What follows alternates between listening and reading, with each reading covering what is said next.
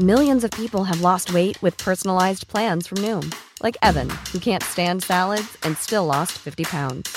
Salads, generally, for most people, are the easy button, right? For me, that wasn't an option. I never really was a salad guy. That's just not who I am. But Noom worked for me. Get your personalized plan today at Noom.com. Real Noom user compensated to provide their story. In four weeks, the typical Noom user can expect to lose one to two pounds per week. Individual results may vary.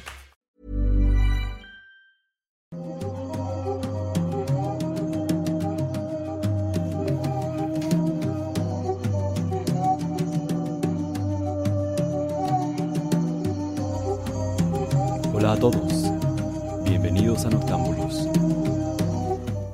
Hola, hola gente, ¿cómo están? Esa hermosa, hermosa voz que escucharon ustedes es la voz del señor Eddie, que siempre se encarga ahí en los controles y pues ya, ya tiene sus fans solo con su voz, ¿no? Síganlo en, re- en redes sociales, más tarde las diremos. Y bueno, sean bienvenidos a un episodio más de Noctámbulos, eh, un episodio normal, como, como todos los otros, no tiene nada especial. Si nos están escuchando en Spotify, este es un episodio completamente normal, esto es lo de siempre, ¿no? Lo, que siempre hacemos, con todo el cariño para ustedes. En esta ocasión con una invitada muy, muy especial. Eso, eso es la única, la única diferencia que tenemos con, con los capítulos convencionales, es que tenemos una invitada muy especial, la señorita, la dama de blanco. ¿Cómo estás, damita? Hola a todos, muchísimas gracias. Estoy muy bien, gracias, este Nightcrawler, y pues gracias a todos por invitarme. Ah, pues es como una ilusión, como algo, un, sueño hecho realidad, estar con ustedes aquí. Muchas gracias. Gracias a ti por aceptar la invitación. Qué bueno que, que aceptaste, que pudiste estar aquí. La semana pasada nos acompañó el señor Herdunkelheit, para quienes quieran eh, pues escucharlo si no lo han hecho. Ahí está ya en Spotify y también aquí en YouTube. Como siempre está el señor Jimmy con nosotros, que faltó la semana pasada. Jimmy, ¿cómo estás? Muy, muy bien, y disculpen por lo de la semana pasada, es que lo del oso se complicó y tuve que irme a tierras muy profundas y lejanas con la finalidad de deshacerme del oso, y por eso fue que estuve ausente la semana pasada, y pues fue una travesía bastante dura que hasta me transformé en Rambo y ahora sí vengo vestido y caracterizado de dicho personaje, bueno, uh, más o menos, tomando en cuenta la, que no se puede salir por la cuarentena, pero pues bueno, uh, estoy bien y contento de estar aquí de vuelta. ¿Y qué le hiciste al oso? ¿Te deshiciste de él? ¿Apuñalaste al oso? ¿Lo quemaste? ¿Lo exorcizaste? No, creo que está ahí en el closet. Ah, ok. y como siempre, el señor, eh, él creo que casi nunca falla, no ha faltado tanto, eh, a diferencia de otros. no te creas, Jimmy. El señor Kevin Masketman. ¿Cómo estás, Kevin? Hola, estoy muy bien, estoy muy contento de estar aquí con ustedes, la verdad, otro sábado más. Completamente pero, normal, ¿no? Sí, no, de hecho, no sé por qué se están riendo, me parece una falta de respeto, pero bueno, El, este... Lo siento, señor, lo siento. Te ves sí, diferente. Por, ahí, ahí eh, te dama, Gracias. Este es un programa ¿Perdón? serio, dama, por favor, este, te vamos a pedir pues que guardes un poco la compostura, ¿no? Porque vamos a, to a tocar algunos temas muy interesantes, algunos de ellos bastante fuertes, así que pues sí te agradecería que, que no te burles, ¿verdad?, de este tipo de, de cosas. Sí, lo, lo, siento, lo siento. Es que uh, no había visto a, a, a, Masketman con bigote. Eso es lo, lo diferente, entonces. Sí, ¿verdad? Ya, gracias, te, sí. te, ves muy bien, amigo. Te ves muy, muy repuestito. Eh, continúa, gracias, la verdad es que sí me, me lo dejé crecer. eh, Me, me, pareció una buena idea. Se me cayó el cabello, por otro lado. Pero pues bueno, unas cosas van, unas se vienen y pues todo bien. Aquí vamos a estar.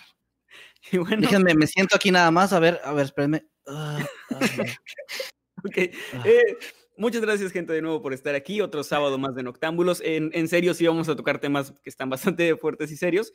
Eh, y espero que les gusten bastante. Un agradecimiento antes de comenzar, como siempre, a Gallo con Tenis, a Pito de Burro y a la Puelca Peluca de Donald Trump, que siempre están por ahí moderando pues en los, en los comentarios de este, en el chat de esta transmisión. Y también un saludo al señor Ciudadano Z, que nos ayuda por ahí en, ¿Qué está, ¿Qué está, pasando, Kevin? Bueno, un, sal un, saludo al señor Ciudadano Z, a Eddie, a todo el equipo que está detrás y que, que, hace posible estas transmisiones semana tras semana. Y bueno, recuerden que vamos a estar leyendo sus saludos, sus comentarios, sus superchats hasta el final de la transmisión para no entorpecer un poco nuestra plática, nuestra dinámica. Y pues, sin más que decir, vamos a comenzar con el señor Jimmy, que como ya es tradición, él faltó la semana pasada, así que él tiene que comenzar Uh, pues ser el primero en dar su tema, ¿no? Jimmy, adelante. Muy bien, bueno, vamos a comenzar con un tema que me pareció bastante interesante y creo que a ustedes también les va a parecer muy interesante porque estamos hablando de experiencias contadas precisamente por militares. Y considerando que en esta ocasión decidí a caracterizarme de alguna manera, de alguna manera como Rambo, pues pensé que sería divertido y a la vez interesante tocar un tema que, que se relacionara un poco con todo este aspecto de, de los militares y gente de esta, índole, de esta índole, porque, pues bueno, ellos también tienen cosas interesantes que contar. Y en esta ocasión yo quiero hablar de lo que viene siendo una base aérea muy peculiar, que se encuentra en Morón de la Frontera. Es un municipio de la provincia de Sevilla, en España. Este, esta base aérea, por alguna razón, tiene muchas anécdotas extrañas que han llevado a muchas personas a, pensar que ah, puede que haya algo que se oculte en ese lugar o quizás se puede ir todo por el lado más paranormal. Eh, lo cierto es que hay muchas maneras en las que este, estas anécdotas y esta investigación se puede tomar. Y dicha investigación fue realizada y creo que es, eh, amerita darle el, crédito a la persona que realizó esta investigación, llamada José Manuel García Bautista, quien es ah, un individuo que se dedica a este tipo de temas, a este tipo de investigaciones, y él consiguió la mayoría de estos relatos que vamos a repasar a, de otros investigadores locales como Miguel Alcaraz Paredes y Carmen Pina. Y estos, e, estos en conjunto con, con, otras anécdotas dadas por diferentes soldados y testigos entrevistados acerca de sus vivencias, los cuales no, decidieron no, no dar sus nombres con el, con el propósito de pues, mantenerse en el anonimato y no meterse en problemas con, pues básicamente con nadie. Y bueno, como hemos dicho, esta base militar tiene un montón de anécdotas y quiero, que quiero contarles en este momento algunas de ellas. ¿Ustedes nunca han escuchado acerca de, dicha base militar? Eh, personalmente no, es la primera vez que la escucho. Eh, no sé, ¿los demás? No, tampoco. No, la verdad es que tampoco, ¿eh? es nuevo para mí ese tema. Sí, bueno, ah, en, España creo que, según, me podría equivocar, pero según estaba leyendo, ah, hay otras dos bases militares de, de este tipo y así bases aéreas militares que, en las cuales el gobierno de, España colabora directamente con, Estados Unidos para el funcionamiento de las mismas, tienen intereses cruzados por ahí. Y la de, la de Torrejón es otra base militar que también tiene ciertas anécdotas ah, interesantes que merecen la pena contar, pero no es lo que nos compete ahora. Vamos a enfocarnos de lleno en esta base militar de, de Morón de la frontera. Ok, primer relato.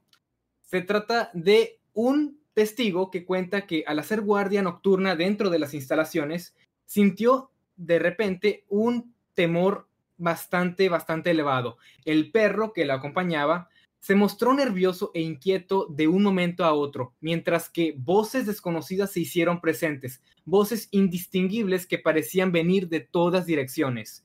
El soldado, asustado, informó de este suceso por radio. Y a, lo cual llegaron otros dos soldados que estaban haciendo un recorrido de, ruta por el lugar para ver qué estaba pasando. Y cuando le estaban cuestionando acerca de qué fue exactamente lo que vio o escuchó, en este caso, Ah, las cosas se vieron interrumpidas porque el comportamiento del perro se volvió totalmente errático y muy, muy violento, porque se mostraba bastante agresivo ante algo que no estaba ahí. Ah, recordemos que era de noche, había oscuridad más allá de, lo, de, lo, de la luz que estaba alumbrando a este, a este señor. Y pues esta, ah, este comportamiento tan agresivo del perro los, llevó a los soldados a, soltarlo para que los guiara a la fuente de lo que estaba eh, provocando que se, comportara así. Y debido a eso, pues el perro se perdió un poco en la oscuridad, pero justo cuando estaban por seguirlo, el perro volvió totalmente asustado con su colita entre las patas y pues visiblemente aterrorizado por algo que de nuevo no se sabe. Eh, la tensión fue tan alta al punto de que en, las noches siguientes dicho guardia estuvo eh, pues portando su arma pues eh, en su mano de una manera pues más alerta pensando que podría haber algún intruso en la zona pero nunca Nunca pasó nada de esta naturaleza, solamente fueron las voces extrañas que se escucharon, que venían de un lado que nadie sabe por dónde, pero solamente es una de estas, una de estas anécdotas. El segundo relato viene hablando de una figura que vio un, otro de los guardias. Básicamente todos los relatos que voy a contar son de guardias de seguridad, sobre todo de la noche, porque son estos los que, los que pues se exponen más a este aspecto desconocido de esta base aérea.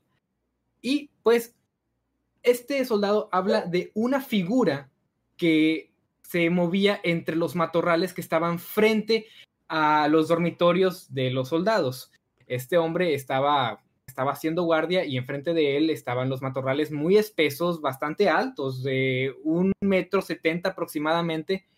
Y pues esto combinado con la oscuridad de la noche, pues hacía bastante difícil ver algo a través de dichos matorrales. Y eso es importante porque este, este señor reporta haber visto a una figura humanoide pequeña de aproximadamente 1.50 metros, según él calcula, que corría a través de dichos matorrales. De nuevo, no lo alcanzó a distinguir muy bien, pero él atribuye a sus características a, las que tendría un, un alienígena, como, como muchos de nosotros nos lo imaginaríamos, ¿no? O sea, chaparro, con una cabeza grande, delgado, con, con colores pálidos, grisáceos. Y pese a que reportó todo por radio y se levantó una, una búsqueda exhaustiva, exhaustiva en el área, de nuevo, no se pudo encontrar nada. Otro de los relatos tiene que ver más que nada con luces. Y esta es una de las historias que más son conocidas respecto a esta base militar.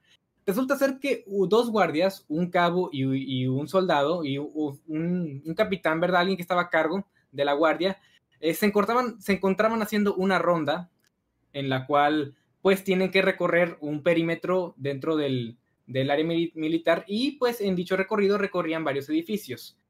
El edificio que protagoniza este relato es uno que está dedicado al entretenimiento de los soldados, ¿verdad? Son es un edificio donde los soldados pueden ir, comer, relajarse, jugar billar y hacer otro tipo de actividades de ocio, porque como todos los soldados también quieren un poco de relajación.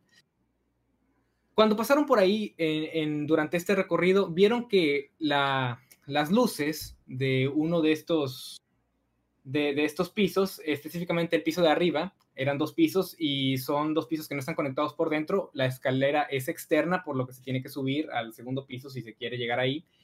Ah, estaba encendida, a lo que a lo que el cabo decidió subir a, a, apagar la luz. Quizás fue algún error de la última persona que estuvo ahí, pero pero bueno, apagó la luz y cuando volvió al vehículo vio que la luz se volvió a encender. Esto ya puso uh, pues duda, ¿verdad? En los, en, los que estaban presentes. Y entonces el soldado volvió a apagar la luz y cerró bien la puerta esta vez, no sin antes revisar que no hubiera absolutamente nadie dentro del edificio. Hizo una búsqueda bastante rigurosa y no, de nuevo, no encontró nadie, no había explicación a cómo la luz se volvió a encender, pero cerró todo, volvió al coche y cuando estaban a punto de seguir con su ronda, el foco volvió a prender.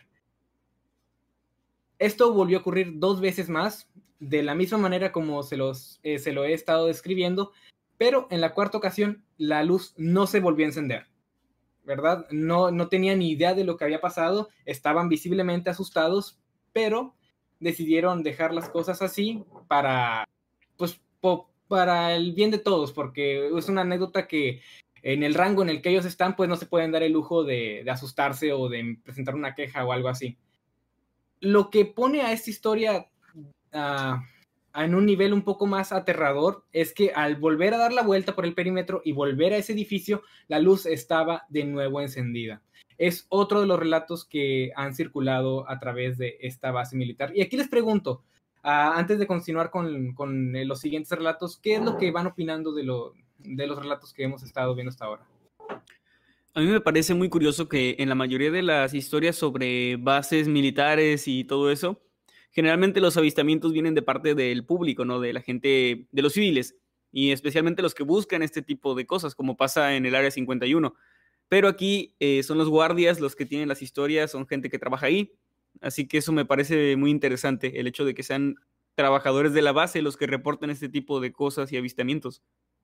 Fíjate que yo hace tiempo hice un video sobre experiencias de militares y leyendo en internet me encontré muchas, muchas historias. O sea, realmente los, los militares suelen vivir muchas de estas experiencias, pero precisamente como decía Jimmy ahorita al final, como que ese estatus que tienen de, pues, de ser militares, de ser hombres como muy rudos, hombres muy, pues que no deben tener, sucumbir ante el miedo, generalmente tienden a usar el anonimato de internet más para contarlo porque piensan o sienten que decirlo en persona los hace ver como de, ay, o sea, tú eres un militar, ¿a poco te asusta un ruido, no?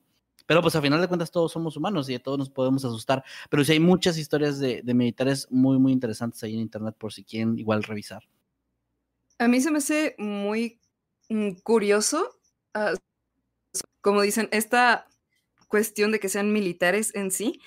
Mm, porque digo, también habría que ver de qué edades son las personas que están contando esto y qué han vivido a base de su experiencia con militares, ¿no? Porque puede eh, una especie de estrés, de, eh, perdón, de trauma, ciertas cosas con las que ya, digamos, puede haber alucinaciones de este tipo.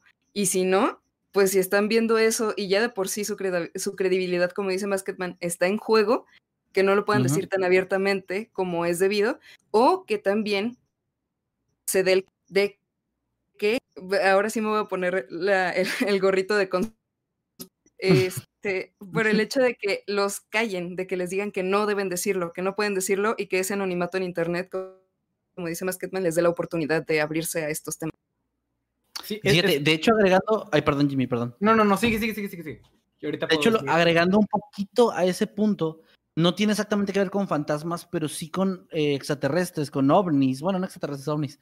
Eh, hay muchos militares que han dicho, y militares de alto rango, que tienen mucho que perder por poner su nombre bajo este mm, juicio, bajo esta, digamos, falta de credibilidad que la gente les puede dar, que han dicho que, han visto cosas extrañas, principalmente los que están relacionados con la Fuerza Aérea, eh, que han visto ovnis o que de plano hay unos que dicen que sí hay cosas que los gobiernos ocultan sobre extraterrestres, ya tal cual mencionando la palabra extraterrestres, que sí hay como información que no nos han dado, ¿no? Es como de esas cosas que han circulado mucho por aquella gente que cree firmemente en que pues hay vida inteligente en el planeta, que en, el universo, perdón, que nos ha visitado aquí en el planeta.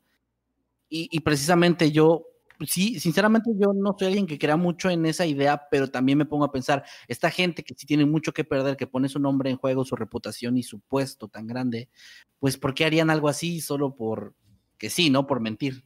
Mm. Sí, y quizás, bueno, a lo que voy a decir quizás no aplique tanto al caso que estamos tratando en este momento, pero creo que sí podría aplicar a muchas otras personas cuyos rangos eh, no les favorecería para nada mentir al respecto de las cosas que han visto. Ah, quizás están diciendo la verdad y, y, están realmente poniendo todo lo que es su vida en juego, pero quizás lo hacen con, pensando en algo que no, que no es lo que ellos creen que es por ejemplo, quizás cierta persona con cierto estatus ah, vio lo que él creyó que fue una nave extraterrestre, pero en realidad solamente era un proyecto bastante extraño de algún gobierno que estaba bajo, bajo del agua y que esta personalidad describió como alguna, algún tipo de nave extraterrestre y pues pone todo en juego a que esto es verdad y pues él cree que lo es y él está convencido, pero quizás eso no, e, esa no es la explicación legítima. Así que yo pienso que respecto a lo que estabas diciendo ahorita, Kevin, ah, yo, no, yo no dudo que estén ah, diciendo la verdad, pero quizás están contando su verdad, o sea, su perspectiva, lo que es para ellos, y pues siempre hay más de un, más de un lado en cada moneda. Claro, sí, totalmente de acuerdo. Ok, y bueno, vamos a, seguir, vamos a seguir con este cuarto relato que es ya bastante pues bastante explícito, ¿no? Al punto de, que no hay ninguna explicación y parece sacado de una creepypasta ya de plano. Ah, se trata de otro guardia, de, como dije, pobrecitos a ellos les toca todo. Ah, estaba igual haciendo guardia cerca de una torre de vigilancia que se tenía como, no, no como abandonada, porque se, sigue estando dentro de los perímetros de la, de, la base aérea, pero ya, ya no se utilizaba, ya no había personal ahí. Entonces fue donde el soldado comenzó a escuchar el, timbre de un teléfono en la, la cima de la torre. él pues se extrañó porque él sabía de, de antemano que ahí arriba no había nadie. Así que decidió, decidió pues ignorarlo un poco y, y seguir escuchando, no poner atención. Ignorar pero seguir escuchando. O sea, básicamente lo que me refiero es que no pidió ayuda o no lo reportó inmediatamente. Claro, sí. Pero, el sonido del teléfono siguió insistiendo, al punto de que ya no lo pude ignorar más y pues con su radio informó a sus superiores, hey, aquí hay un teléfono sonando, ¿qué rollo? ¿Son ustedes? O sea, ¿hay alguien allá arriba? Y le dijeron no, o sea, de hecho le dijeron que, no, no estuviera inventando cosas porque es, ahí el teléfono ni siquiera tenía línea ya, entonces no tenía ninguna forma de que sonara aunque fuera un error. Como quiera, llegaron, llegaron algunos soldados para, para asegurarse de que no pasaba, no pasaba nada. Después de todo, es una base militar, tienen que tomar cualquier cosa extraña con, pues, con seriedad e investigar exactamente qué está pasando. Y subieron, en efecto, dos soldados subieron y pues para la sorpresa de todos, el teléfono, en efecto, no tenía línea y parece que ni siquiera estaba conectado de alguna manera, según leí, aunque esto, esto ya lo podría estar añadiendo yo a la historia, pero el punto es que el teléfono no tenía manera de funcionar. cuando lo descolgabas no había ninguna clase de ruido. Y cuando estaban a punto de bajarse, aquí fue donde, aquí es donde la parte más uh, inexplicable sucede, el teléfono vuelve a sonar enfrente de ellos, después de haber constatado de que el teléfono no tenía forma de sonar por sí solo. Contestaron el teléfono, levantaron la, la, bocina y no se escuchó nada más allá de ruido como ambiental, ¿no? Como cuando estás en el teléfono pero no hay nadie hablando, pues se escucha como que el... Eso es lo que se escuchaba más o menos y pues, ¿qué, ¿qué, les dice eso? El teléfono no tenía ninguna manera de funcionar. Es otra de las, otro de los relatos que se, que se, de los que se habla y es uno bastante extraño porque en específico este es el que menos explicación tiene, es el que más te pone a pensar, quizás este no sea verdad porque está muy explícito, ¿no? O sea, la manera en que suceden las cosas pero no es tan, tan intenso como el último relato que les voy a contar el día de hoy, que es igual contado por un guardia de seguridad que estaba enfrente, estaba haciendo la guardia enfrente de, de lo que era un terreno repleto de matorrales. Ah, creo que los matorrales son una, una, algo muy, muy, pues que está en mucha cantidad dentro de esta base militar, ¿verdad? Y pues él estaba haciendo guardia ahí todo estaba bien, aunque de repente vio salir de entre los matorrales a una figura humanoide extraña. Extraña porque la oscuridad de la noche no permitía distinguirlo bien y a diferencia de, la figura que contamos ah, anteriormente, eh, de, que medía 1.50 y que estaba pues corriendo entre los matorrales, este, este salió de los matorrales y y se colocó enfrente del militar. Obviamente estaban a una distancia lo suficientemente amplia como para que no hubiera manera en que el soldado pudiera distinguir bien sus rasgos o su vestimenta, pero lo podía ver y viéndolo se veía que medía alrededor de dos metros, o sea, era bastante, se miraba bastante grande pero pues como se trataría cualquier intruso, pues él eh, rápidamente sacó su arma, le apuntó y dijo que levantara las manos, que este es un área en la que no podía estar, que, que dijera quién era, pero solamente recibió silencio por parte de esta figura, la cual de un momento para otro mostró un brillo verdoso y luminoso en sus ojos, ¿verdad? Sus ojos eran básicamente verdes. Eh, entró, entró en, tal pánico este soldado que le disparó de plano le disparó a, esta figura, pero no hubo reacción por parte de esta misma, se quedó quieta y tras más gritos y un poco más de disparos, eh, la figura sencillamente volvió a meterse en los matorrales y no, no la volvió a ver. Obviamente cuando hablamos de disparos dentro de una base militar durante una noche tranquila, no, obviamente va, va a ocurrir un alboroto, ¿no? Va, van a venir muchos soldados a ver qué pasó, por qué disparaste, qué sucedió, qué está pasando. Y eso fue lo que pasó efectivamente y él reportó, a ver, ah, reportó lo que vio. Y pues después de una búsqueda no se encontró nada, creo que ya está de más decirlo. Se le convocó a este hombre a, la oficina de, sus superiores y le dijeron que, que, no dijera nada, que ocultara lo que, pues lo que vio, que, que no era relevante y que mantuviera el más celoso secreto. Lo que me llevó a pensar eh, acerca de lo que estábamos comentando hace rato, acerca de que qué curioso que se les, se les prohíba decir estas cosas a, a esta, esta clase de personas como si en verdad tuvieran algo que ocultar los altos mandos. Pero sí, esto es algo que, de lo que se tiene eh, conocimiento en, en, este, en este mundo, ¿verdad? De, lo que viene siendo esta base militar. el tiroteo ocurrió y pues la, la anécdota del señor sí, sí, es real, bueno, o sea, es real que lo dijo una persona, un, un, guardia. No, no se sabe si es real, lo que dijo en sí de eh, respecto a que en verdad fue una figura y así, pero el reporte está ahí y creo que es una de las anécdotas más extrañas en lo que concierne a esta, a esta base militar y mm, por montones, porque a diferencia de las demás relatos que estuvimos viendo, los cuales tenían cosas sin explicación, pero hasta cierto punto sutiles, aquí ya de plano algo se le apareció al señor, el señor le disparó la figura no reacciona, la figura desaparece y luego le dicen a este guardia, a ese soldado que no diga nada. Bueno, pues no sé qué, qué, qué opiniones tengan ustedes respecto a esto. Fíjate, yo me acordé, no sé si ustedes chicos recuerdan o también les vino a la mente, había un video por ahí de 2007, 2008, cuando YouTube era relativamente nuevo, donde se mostraba algo similar a la última historia que contaste, no tan extremo, pero sí algo similar donde unos, unos guardias están como con un teléfono de esa época con mala calidad grabándose a las afueras de una base, en la, en la entrada de hecho. Están como platicando en un idioma pues, que no, no se entiende muy bien cuál es. Y de pronto uno de ellos señala hacia, hacia la oscuridad, o sea, hacia una zona que tiene como precisamente matorrales, pero que se ve oscura. Y empiezan a gritar varios así como asustados. Y se, logra distinguir en, la bajísima calidad, se logra distinguir como si fuera una silueta, como si fuera una silueta como de la muerte, como de... Como una, como una Sí, pero es como una, tiene como una capucha o algo encima. Hagan de cuenta como la imagen de la dama de blanco.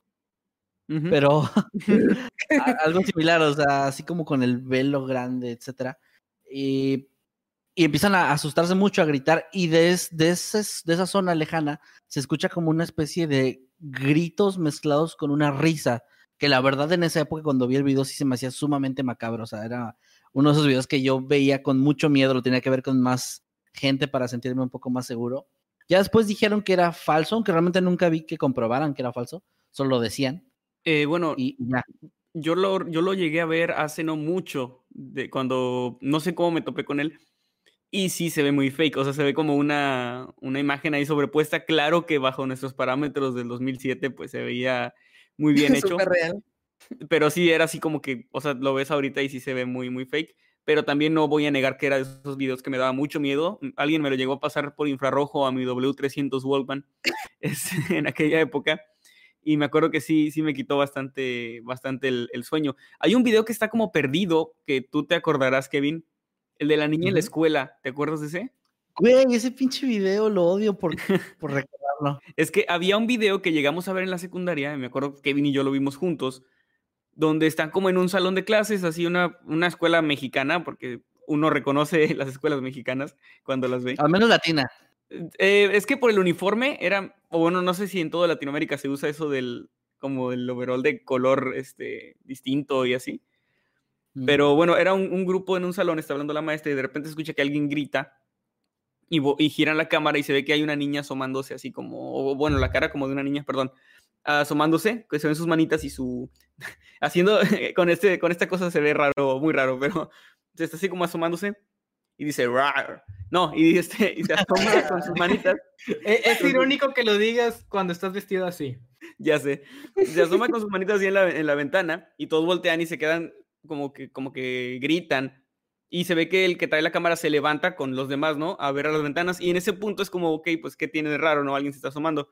Pero cuando se cuando ponen el teléfono en la ventana se ve que están en un segundo piso.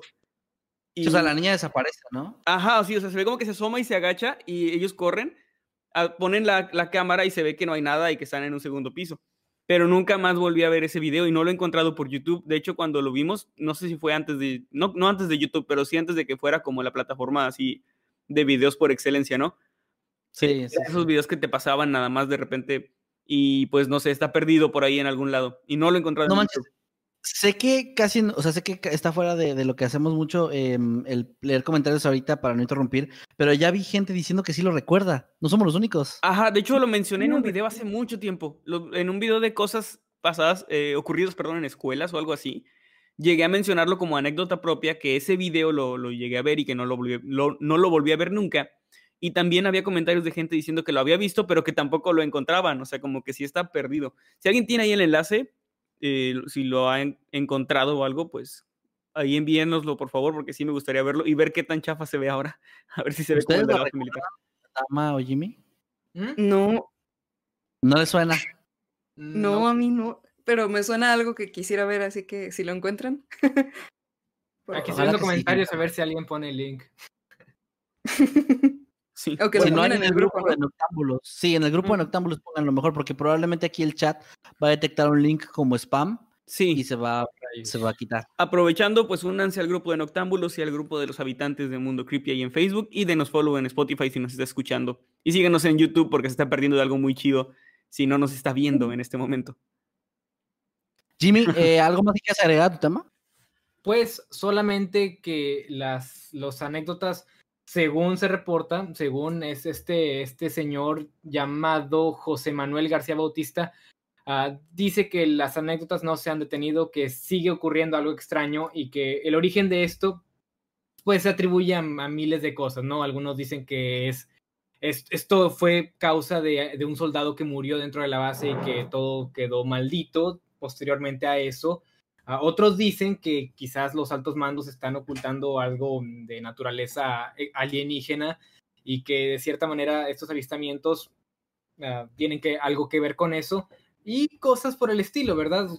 Pero no se sabe realmente qué es lo que puede ser ah, más consistente porque en ambas, en, hay, hay anécdotas de ambos estilos, hay, hay, hay anécdotas que apuntan más a algo extraterrestre y hay otras anécdotas que apuntan más a lo paranormal. Ejemplo de esto, pues el teléfono, las voces, y por el lado alienígena está pues lo de las figuras entre los matorrales, que no sé por qué a las, a los alienígenas les encanta estar en los matorrales. Y entre las sombras y fiestas de cumpleaños. Ah, y en fiestas de cumpleaños, sí, entendí esa referencia. Ay, que bien una referencia que hice y que Jimmy captó porque a pesar de ser más joven que yo, bueno, Pero es sí, hay ah, cosas de los Simpson que se de nuevo, es- esta investigación se, se la debemos a, a, ese, a este investigador, José Manuel García Bautista, porque en to- todas las anécdotas que encontré y busqué en varias páginas, todas le daban el crédito a él, porque él fue el que hizo el trabajo de campo, aparentemente, así que creo que merece que le demos el crédito. Pero sí, son anécdotas que, que ocurrieron, que pasaron, que de los cuales se tienen reportes. Ya si lo que cuentan los soldados es real o no, pues eso ya queda a decisión de cada quien, pero de que las anécdotas fueron dichas, fueron dichas por soldados. Así que creo que es algo de lo que podemos reflexionar al respecto y teorizar qué es exactamente lo que sucede aquí. Pues fíjate que está muy interesante, la verdad, el tema, sobre todo porque historias, eh, pues como decía, vividas por militares o algo así, son de un cierto punto común, pero en un solo lugar, una sola base que tenga tantas historias, definitivamente es interesante. Sí, y no es la única base aérea en España que, que tiene anécdotas. La de Torrejón también tiene una anécdota que, que quién sabe si sea real, pero de que fue contada, fue contada por militares. Y igual eh, también es muy interesante, pero quizás en otra ocasión le echemos un vistazo. Ok, pues muchas gracias Jimmy por tu tema, estuvo muy interesante. Te redimiste perfectamente de haber faltado y pues vamos con el siguiente tema que en esta ocasión será del señor Masketman. Kevin, antes de, de que empieces con tu tema, eh, es muy serio para quitarme esto, porque sí, no quisiera que hablaras así de algo súper fuerte y, y yo dando mi opinión súper seria así. Eh, yo creo que te ves perfecto así, amigo, y eh, de hecho yo, es lo que iba a decir apenas, creo que voy a dejar al doctor Simi aquí para que lo estén viendo. Muy bien. Este, no importa, o sea, es un tema, ya lo, lo mencioné para los que no sepan, eh, los- lo mencioné en mis redes sociales, en mi Twitter, que iba a dar un tema un tanto de esos que dan como miedo al mismo tiempo, coraje y al mismo tiempo impotencia. Em, y bueno, yo les pregunto a ustedes, para empezar, em, si tienen alguna estimación o si saben, si conocen el caso, ¿cuál creen ustedes que sería el asesino serial más joven de la historia? ¿Qué edad creen que tendría? Uy. Bueno, me Porque, imagino. para aclarar, perdón, nada más, no hablo asesino, porque cualquier persona técnicamente Ajá. que llegue a matar, aunque sea por accidente, pues se convierte en un asesino. Puede haber bebés que maten a sus papás por accidente, ¿no? Pero un asesino serial es alguien que ya mata más de una vez, que ya tiene como un patrón, etcétera. Entonces, ahí va la pregunta. Por, por eso me quedé así como pensando, porque creo que tendría que ser un adolescente, creo yo. Alguien de, no sé, no más de, digo, no menos de 14 años, es lo que yo creo. Ok. Eh. Dama, ¿cu- cu- más o menos, más o menos, ¿cuál estimación das? Es que no, no podría dar una estimación como tal, porque la mente humana es capaz de tantas cosas que, este, digo, por parte de, de un adolescente todavía lo, lo comprendería un poquito más, pero, ay, híjole, no, no quiero pensar mal, pero podría decir que, ya pensando muy mal, un niño. No sé, Ok. de edad primaria. Jimmy, Ah, primaria, o sea, máximo unos 12, mínimo unos 7 Ah. por ahí. Ajá, máximo unos 11. Sí, por ahí. No, no tendría una edad para poner eso, porque creo que es varía mucho. De nuevo, no conozco ningún asesino tan joven, un- ningún asesino en serie tan joven, pero yo diría que desde que ya se tiene uso de conciencia, una persona es capaz de hacer cosas terribles y eh, si pues se dan los ingredientes necesarios para ello. No sabría decir, quizás estoy viendo algunos comentarios de gente que está haciendo ah, está poniendo edades muy interesantes y yo diría que quizás incluso desde los 6, 7 años se podría comenzar a pensar de una manera ah, terrible debido a factores externos que le ocurren a la persona, pero de nuevo no voy a opinar tanto al respecto porque no sé, estás tú aquí para decirnos eso. Ok.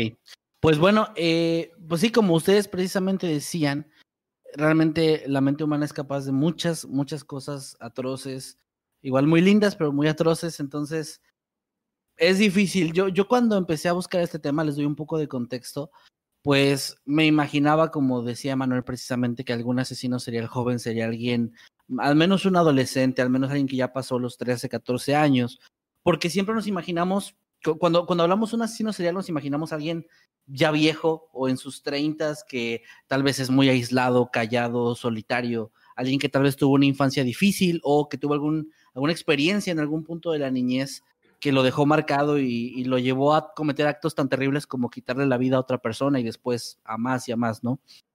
Pero realmente no es así. Realmente hay hay varios casos, como decía ahorita yo al inicio, de niños que han matado al menos una vez, ya sea por accidente, por un arrebato, etcétera. Pero hoy les voy a contar la historia del que al día de hoy tiene el título todavía como el asesino serial más joven del mundo. Es llamado Amarjit Sada, es de la India, así que no sé si estoy pronunciando perfectamente, pero es, así se llama, Amarjit Sada, quien para la edad de 8 años ya había cometido tres asesinatos. Y se los voy a platicar. Él nació en 1998 y creció como No residente. mames, pensé que ibas a hablar de algo del siglo XIX o algo así. No, muy es algo muy, muy reciente, de hecho. De hecho, bueno, ahorita les voy a contar para no adelantarme, pero sí es muy reciente. Yo tiene cinco Eh, años bueno, cuando decía- niño. Sí, yo tenía también eh, cuatro o cinco años. Eh, él creció como residente de Bhagwanpur en Begusarai, de nuevo, disculpen si no lo estoy pronunciando bien, en la India. Básicamente es una, una ciudad, más bien como una pequeña aldea, donde la vida de hecho era muy difícil para los niños pequeños, pues crecían en esa zona que era muy afectada por la pobreza. A medida que Amarjit continuó creciendo, el lugar que lo vio nacer se convirtió de manera oficial en uno de los lugares más pobres de toda la India. O sea, fue como realmente la calidad de vida ya se la podrán imaginar de alguien que vive en un sitio así tan, tan marginado de, de cierto modo, ¿no?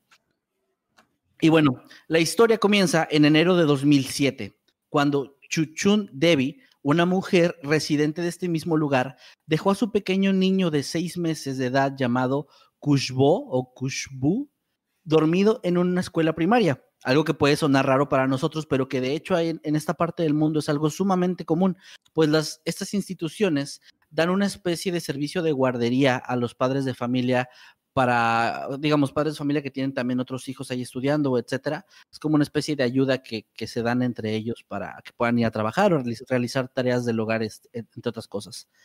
Eh, y bueno, la mujer pues dejó a su niño ahí dormido en un catre y horas después volvió para buscarlo. Y ahí fue cuando se percató horrorizada de que este no se encontraba donde lo había dejado.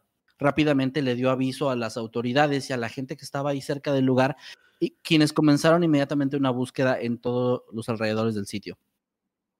Sin embargo, los locales rápidamente sospecharon de Amarjit Sada, así que sin pensarlo demasiado, fueron a buscar al niño y lo interrogaron. Ahora, ustedes se preguntarán para este punto, ¿por qué sospecharían de este niño, no? Uh -huh. Hay una razón que les voy a dar un poquito más adelante. Eh, el punto es que ellos empezaron a buscarlo y sorprendentemente Amarjit no opuso ninguna resistencia. Cuando llegaron a su casa, entraron y lo buscaron. Él ni siquiera se sorprendió. Simplemente le empezaron a preguntar si sabía algo al respecto. Él dijo que sí, que sí sabía. Y que no solo sabía, sino que él había sido quien había asesinado a ese pequeño bebé. Le realizaron la interrogación y le empezaron a preguntar qué había hecho, qué había pasado, dónde estaba el niño. Y él, con mucho gusto, los llevó al lugar donde estaba enterrado el niño, que era un lugar cerca de la escuela, pero en una zona como eh, un baldío, digamos, una zona como con mucha hierba y que no había nada alrededor. La policía en ese momento fue alertada por estas personas y el niño fue de inmediato detenido. Fueron los policías entonces quienes se encargaron de dar una segunda interrogación, donde trataban de dar, de dar una respuesta a la pregunta de por qué este niño de ocho años había matado a un bebé, porque qué lo había llevado a, a, realizar algo así.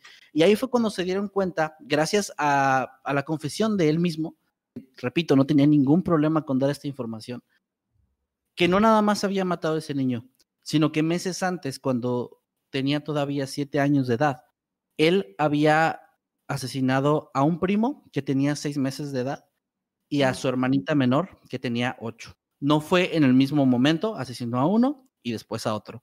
Según él, la forma en la que lo hizo fue casi idéntica a la del bebé.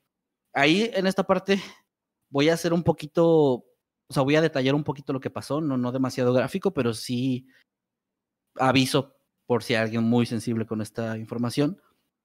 Él dijo que al bebé que robó de la escuela, él, él, él dice que iba pasando, caminando por ahí, vio que estaba el bebé, se dio cuenta que no había nadie cuidándolo y simplemente decidió entrar, tomarlo, llevarlo a esta zona, dejarlo en el suelo y con una piedra que encontró por ahí lo empezó a golpear en la cabeza hasta que simplemente perdió la vida. O sea, no había, eh, fue algo súper brutal y realmente no se explicaban cómo había sido capaz de hacer esto. No se sabe muy bien cómo pasó eh, con su primo y su hermana, puesto que esta información no, era, no había sido eh, digamos, no era pública hasta ese momento, no, los padres, la familia, no habían denunciado estos asesinatos en los cuales estaba involucrado el niño. La razón de esto nunca se supo, pero se sospechó mucho tiempo de que ellos, los padres en específico, estaban encubriendo a su hijo para no llevarlo ante las autoridades. Pero tampoco esto explica por qué la familia no decía nada. Es decir, si asesinó a un primo, por qué los padres de ese niño, los tíos de, de este pues, pequeño no, no hacían nada, ¿no? no decían absolutamente nada. Pero eso se convirtió en una especie de rumor. O sea, es decir, no nada más la familia sabía, sino ya había vecinos y, gente de la comunidad que sospechaba que algo había raro por ahí, había como ese, esa especie de rumor de, bueno, este niño parece que estuvo involucrado en la muerte de esos niños, pero los padres y la familia simplemente decían que no, que los niños habían muerto por otras razones, cosa que tampoco se investigó demasiado porque en esta zona, como les decía, había mucha pobreza y muchos niños llegaban a morir por enfermedades que no se podían pues tratar de una forma correcta o incluso por inanición o cosas similares, o sea, había, digamos una calidad de vida muy baja que no no se sospechaba a nadie si un bebé fallecía, lamentablemente. Y bueno, eh, después de que realizó este horrible acto, él dijo que simplemente pensó en, en cubrirse, en cubrir su, su asesinato. Eh, cavó un poco de tierra, puso al bebé ahí, lo tapó con tierra y luego puso hojas encima, lo cual parecería algo bastante torpe, bastante fácil de encontrar, pero nadie lo había encontrado hasta el momento en el que él fue quien guió al grupo de gente hasta el cuerpo de este niño. Y bueno, ahora, ya para este punto es muy claro que el niño tenía un problema gravísimo y que era alguien que no conocía la empatía de ningún modo porque, como les decía, toda esta confesión la dio sin perder la calma, tranquilo, incluso de una forma bastante macabra. En medio de, lo que les estaba platicando, se detuvo y le pidió a, las, a los policías que si le podían dar una galleta porque tenía hambre. Mientras sonreía como si estuviera platicando de cualquier otra cosa que no fuera la muerte de un bebé, la muerte que él provocó de un bebé.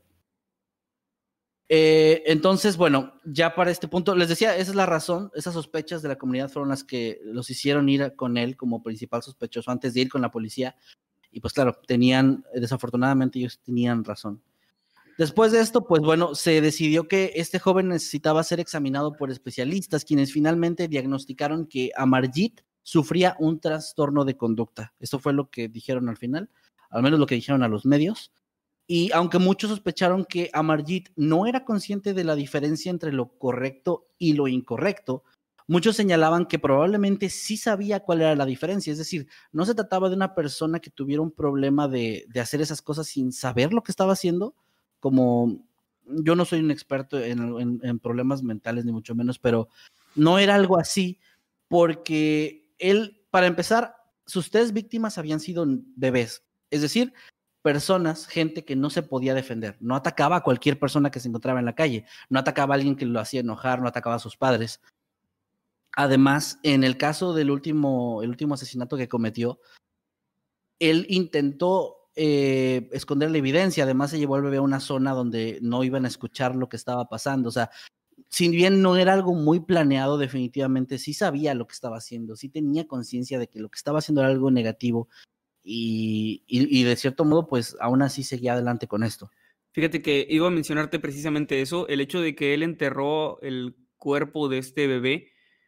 Eh, generalmente, obviamente tampoco soy experto en esto, pero eh, sé que muchas veces cuando un asesino entierra a su víctima, hay como dos razones principales, que es para, para ocultarlo, o sea, para que no lo encuentren y no lo culpen, o eh, porque de alguna manera siente remordimiento y le guarda algún tipo de respeto el, el darle una, pues un entierro, ¿no? Como una, una especie de pseudo funeral. Eh, uh -huh. Pero este niño también, cuando lo fueron a interrogar, de inmediato lo aceptó y los llevó a este lugar. Entonces también está un poquito extraño en ese sentido, porque entonces no mostraba ningún tipo de remordimiento, pero tampoco parecía que quisiera ocultar mucho lo que había hecho, que son esas dos razones principales, ¿no? Como sí. que esto mismo contradice a lo que hizo anteriormente, no sé, está, pues, repito, no sé mucho de esto, pero por lo, eh, de tanto al ver documentales algo se me ha quedado y, y, está muy raro. Sí, definitivamente era un caso sumamente extraño porque eh, también estas, las autoridades intentaron investigar eh, sobre su familia, pero les digo, la información sí es bastante escasa lo que les estoy contando a, grandes rasgos es que es todo lo que se sabe. No se sabe si era, si había más hermanos en su familia, no se sabe el trasfondo. Realmente no se sabe ni siquiera si él era maltratado o no, aunque cuando se investigó esta parte, pues él decía que no. Entonces, incluso la, la comunidad decía que no parecía ser un niño, pues sí, que fuera golpeado o algo así. Simplemente ya tenía esas tendencias extrañas y lo más extraño es que surgieron también casi de inmediato. O sea, Estamos hablando de que tenía siete años cuando cometió los primeros dos, asesinatos y a los ocho años cometió el tercero y fue cuando lo detuvieron. Tal vez hubiera cometido más si lo hubieran dejado libre, si no se hubiera sabido quién era el responsable de, ese, pues de ese hecho último. Pero aún así, es curioso que no, no fue algo de toda su vida tampoco, no fue algo que fue haciendo durante toda su vida. Pero bueno, eh, perdón, ¿ibas, ¿ibas a decir algo Sí, es que tengo demasiadas cosas que decir respecto a ese tema, pero no sé si ya terminaste. Pues mira, de hecho ya voy a acabar, nada más ah, voy a dar el último dato. Ya para terminar así rapidito, eh, es la parte, ya les conté el por qué es aterrador, porque da coraje, pero ahí viene la parte que les va a dar la impotencia. Según las leyes en la India, un menor de edad no puede ser condenado como un adulto, por razón por la cual se llegó a la conclusión de que era demasiado joven este niño como para ser castigado o sentenciado, pero sí creyeron que necesitaba alguna especie de tratamiento antes de poder salir a deambular por las calles, ¿no? Entonces, como resultado, el tribunal no tuvo otra opción que encarcelar a Margit durante tres años en un centro, centro psiquiátrico, perdón, tres años. Y más tarde fue colocado en una casa de detención preventiva en la ciudad cercana de Munger o Munger. Y bueno, el último dato ya es que en el año 2016 Amarjit ya cumplió los 16 años de 18 años de edad, perdón, y con esto obtuvo plena libertad y obtuvo además una nueva identidad, desapareciendo así del radar del ojo público. Es decir, desde el 2016 no se sabe dónde está, no se sabe qué ha sido de su vida, solo se sabe que ya es un hombre libre. Y podría estar en cualquier parte. En cualquier Podría ser tu vecino. Mm, bueno, ahora sí ya terminé. Estoy visto por aquí que dicen que, que, quiero llorar, no sé por qué. Este, yo creo que es más bien em, estaba ahorita hablando, tratando de hablar serio, pero me veía a mí mismo aquí, como estoy vestido, y me estaba aguantando la, risa porque tampoco quiero ser, mm, ser culero y reírme en medio de un tema tan serio. pero traté de, poner una, traté de poner una cara muy seria para no reírme mientras estaba dando mi opinión. Y creo que por eso dicen que estoy llorando, pero no, no estoy llorando. no lloré ni cuando colgaron a mi padre por robarse un cerdo. Pero ahora sí. Fue una referencia, por cierto. Saludos a mi papá que está vivo y no roba cerdos. Ah, bueno, Dama, ahora sí. Pues, ah, es que siento que hay demasiados huecos en este, ah, en esta situación, porque, mm, bueno, como tú habías dicho antes, que las personas se preguntaban si sí o si no sabía él exactamente qué estaba haciendo. Este, entonces, pues, para dar como un poquito de contexto, a esa edad obviamente desde los, desde los dos años empiezan a saber qué es bueno, qué es malo, qué sí, qué no, obviamente de una manera súper literal, pero ya mientras van avanzando a su, a su edad, pues saben, yo creo que obviamente esta cuestión de matar, ya lo ven como algo que no es bueno. Entonces, uh, eso sí, uh, bueno, como que, como que quedó muy claro, ¿no? Exactamente él, si, si sí fue él, porque esa es mi otra duda, este, pues sí, o sea, sí sabía lo que estaba haciendo, sí sabía que, que, lo, que, está, que lo que estaba haciendo estaba mal. Eh, la otra cosa, pues es que si eso lo juntamos con lo, por lo menos los conocimientos que me quedaron desde que salí de estudiar, este, sobre la psicopatía, pues es que ah, él cumple con eh, los rasgos que me diste sobre estas personas que están en, en este trastorno mental de la psicopatía. Entonces, eh, ellos sí no sienten ningún remordimiento. Ya cuando los cachan, ya es como que, pues bueno, ya lo hice. O si no, se, defienden, aunque las cosas estén totalmente claras, ¿no? Pero sí, o sea, no, no notas una real empatía y, y para ellos es como pues, algo, de, o sea, sin, sin mera importancia. Y a lo otro que iba es a si realmente él sí lo hizo, porque no sé, tengo la ligera sospecha de que alguno de sus familiares y de que le dijo a él, ¿sabes qué? Eh, no sé, casi casi que, que, apréndete este discurso y se lo vas a decir a los policías, ¿no? Y amenazarlo de alguna u otra forma. No sé, eso es lo qué que... bueno. Perdón, perdón. Mm, no, adelante. Qué bueno que mencionas eso porque precisamente iba a decir que este caso me costó un poquito de trabajo investigarlo porque mm, hay muy poca información. De hecho, si se meten a buscar eh, como el asesino serial más joven del mundo, aparecen varios nombres y mucha información que realmente no cuadra con lo que estás buscando. Te da como el asesino más joven o eh, cosas que no, no, no son tal cual lo que yo estaba buscando en Google. Y lo poco que encontré son de fuentes, algunas no tan confiables y una que otra que sí. Por ejemplo, una de ellas fue el periódico The Guardian. Eh, y, pero venía como muy poca información, venía como la nota el día que pasó, el día que se hizo viral esa noticia, ahí por 2007, eh, pero nada más. Entonces, de lo que encontré, había, había también otra, que no recuerdo ni la página, pero ahí sí venía como toda la historia completa y con detalles que o sea, ilógicos para que se supieran. Pero eh, eh, a mí también, en todas las versiones que leí, no me cuadraba el que la familia no dijera nada. Como les decía, lo dije incluso cuando lo estaba contando. ¿Por qué los padres del, del primo no decían nada? O sea, ¿cómo puedes llegar a un, a un acuerdo entre toda la familia de, oigan, eh, el niño se murió, claramente lo mató alguien, pero no hay que decir nada y no hay que denunciar y pues que se quede todo así. O sea, es extraño, pero no cuadra tampoco mucho el hecho de que le hayan dicho di esto porque por más aprendido que tuviera ese discurso el niño, siento que un niño de esa edad, que realmente no es culpable de lo que le están diciendo, no sería tan relajado en la forma en la que lo dice, porque hay, de hecho, lo único que hay audiovisual de esto es una, un periódico, bueno, perdón, una, bueno, un medio local de ahí, de, de la India, que lo, que lo grabaron. Hay un video, de hecho, sí existe un video donde lo están como interrogando, es una parte de la interrogación y el niño está sonriendo, el niño está como si estuviera hablando de un juego. Y claramente creo que un niño de esa edad ya sabe que no se trata de un juego, ya sabe que si están hablando de un asesinato real, ya sabe que, le está pasando algo. Incluso creo que en el momento en el que viera alguna consecuencia como de que lo van a encerrar en un hospital psiquiátrico, él diría algo como, oiga, no, es que yo no fui, me dijeron que hiciera esto, etcétera. Entonces, como que ninguna versión cuadra al 100% y eso se me hace interesante, pero extraño. Sí, o sea, yo diría que, que mm, no sé, eh, para mí se me hace todavía más creíble que el niño sí tenga este, rasgos psicopáticos. O sea, eso como que se me hace más, más de ese estilo. Y digo, habría, o sea, tendríamos que saber la historia familiar, todo ese asunto, si lo que tiene es de origen orgánico, si fue algo este, de cuestión familiar, porque no, porque a veces eso, eso como que lo meten mucho en, en cuestiones de los, de los psicópatas, de que piensan que es... Uh, Mm, totalmente por la cuestión de la crianza o que hubo algo que los traumatizara o algo así.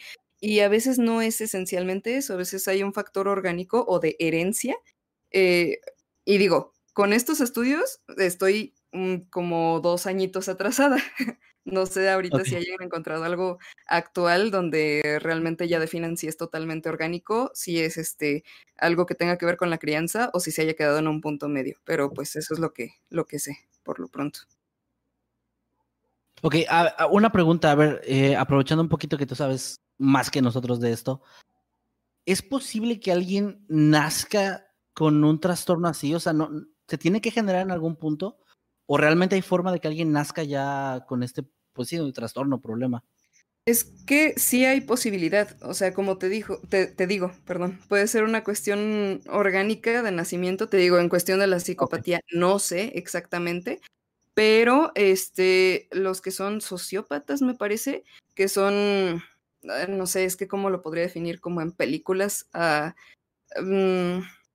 creo que Masacre en Texas o algo, eh, de que era una persona que tenía pues, mm, que, mm, no sé, que no era... Ajá, no, sí, pero me refiero a que como bueno, no, igual saquémoslo de ahí. Más bien, eh, que son asesinatos no, no muy planeados, que se puede ver, este, que si ves la, la, evidencia, se ve ahí por todos lados plasmada, que es alguien a quien puedes encontrar súper rapidísimo, ¿no? Este, he visto que a este tipo de asesinos se les adjudica más la cuestión orgánica, pero te insisto, en cuestión de, de los eh, psicópatas, como que se quedó en un punto medio cuando yo todavía estudiaba. Ok, o sea, es algo que ni siquiera está tan claro. Ajá, bueno, para ese entonces, te insisto. Igual y ahorita ya está muchísimo más claro. Ok. Muy bien. ¿E-, ¿Es, todo tu tema entonces, eh, Kevin? Sí, es, es, todo. Muy bien, entonces, eh, pues ahí, ahí quedó el tema del señor Masketman. Muy interesante. La verdad sí estaba algo, algo fuerte. Ahí está saludando. y pues vamos entonces con mi tema. Y después concluimos ahí con algo que, que nos trajo, algo especial que nos trajo la damita. ¿Cierto, dama? Va a revelar su cara. Sí. Por cierto, están diciendo que, que, estaría chido que, que, salieras y que por qué no sales. Probablemente es gente que no te sigue mucho o no sé. Pero la dama de blanco tiene su identidad, digamos, en secreto, así que no puede poner su cámara. no, ya, ya después, gente. Confórmense con su dulce voz. Ay, gracias. bueno, eh, pues hoy les traigo un caso también eh, pues bastante fuerte. Este caso tiene por ahí como un plot twist, es así como que empieza de una forma y luego de otra, termina, perdón, de, de otra, haciéndote pensar muy distinto. Y bueno, hoy les traigo el, el caso de Gypsy Blanchard. No sé si han oído de ella. O Blanchard, creo que es Blanchard. Gypsy Rose Blanchard era su nombre completo. ¿Han oído de, de ella, perdón? No, no, no, yo no. Muy creo, bien. creo que sí, pero podría estar confundiendo, así que mm, estoy en el aire. Con, conforme vaya contando la historia, ya me dice si, si es la que, la que tú recuerdas, Jimmy. Ok. Bueno, eh, Gypsy es, era, bueno, es, perdón, una niña que, bueno, una chica ya, una mujer adulta, de hecho, en este momento, que nació y tuvo muchos problemas desde su nacimiento, como distrofia muscular, problemas auditivos, problemas oculares, eh, se alimentaba por sonda, tenía problemas cardíacos también, eh, de, de, respiración, creo que ya lo dije, problemas estomacales, básicamente, eh, pues era una niña que nació, no diría que con discapacidad, pero sí con muchas enfermedades, tenía leucemia, tenía que usar silla de ruedas porque no podía pues eh, caminar eh, por mucho tiempo, digamos, o sostenerse por sí misma. Tenía y, huesos de vidrio. Eh. Ah, pues casi. a la edad de años, de hecho, ella ya tenía esos problemas, pero a la edad de cinco años de, desarrolló esta leucemia. Y sí, pues... Creo que, sí, creo que sí es, sé de quién hablas. Creo que sí. Ok, ok. Entonces, vamos para allá. Eh, su madre, llamada Didi, la cuidó desde siempre, ya que su padre, pues, lo, los había dejado, los había abandonado. Eh, perdón, las había abandonado a ella y a su hija. Pues, obviamente, según ella, pues por estos problemas que tenía, ¿no? De que no quería hacerse cargo de, este, de, esta, de esta niña con todos esos problemas. Su caso ganó notoriedad por allá en el año 2005. No sé si recuerdan ustedes eh, todo esto del huracán Katrina. Ah, sí. Sí. Bueno, ellos vivían ahí en, en Florida y eh, pues esta niña junto a su madre tuvieron que andar eh, vagando por las calles de Florida, viviendo, eh, durmiendo en parques, durmiendo en hospitales, porque em, se habían quedado sin casa debido al problema del huracán. Esto llamó la atención de varios medios y les empezaron a hacer eh, pues reportajes, empezaron a hablar con, con, la mamá, con la niña, y esto les ayudó a que el, gobierno de Estados Unidos, así como organizaciones, este, no sé cómo se diga, como organizaciones que ayudan a, a personas en problemas, en distintos tipos de, de, problemas, ya sea con enfermedades, personas sin hogar, este, niños con, con cáncer, etcétera, empezaron a ayudarles y les, les consiguieron una casa, un lugar donde vivir, vivieron ahí por muchos, muchos años. Y después, este, después de ese tiempo, en una pequeña comunidad, ahorita les digo dónde porque se me perdió,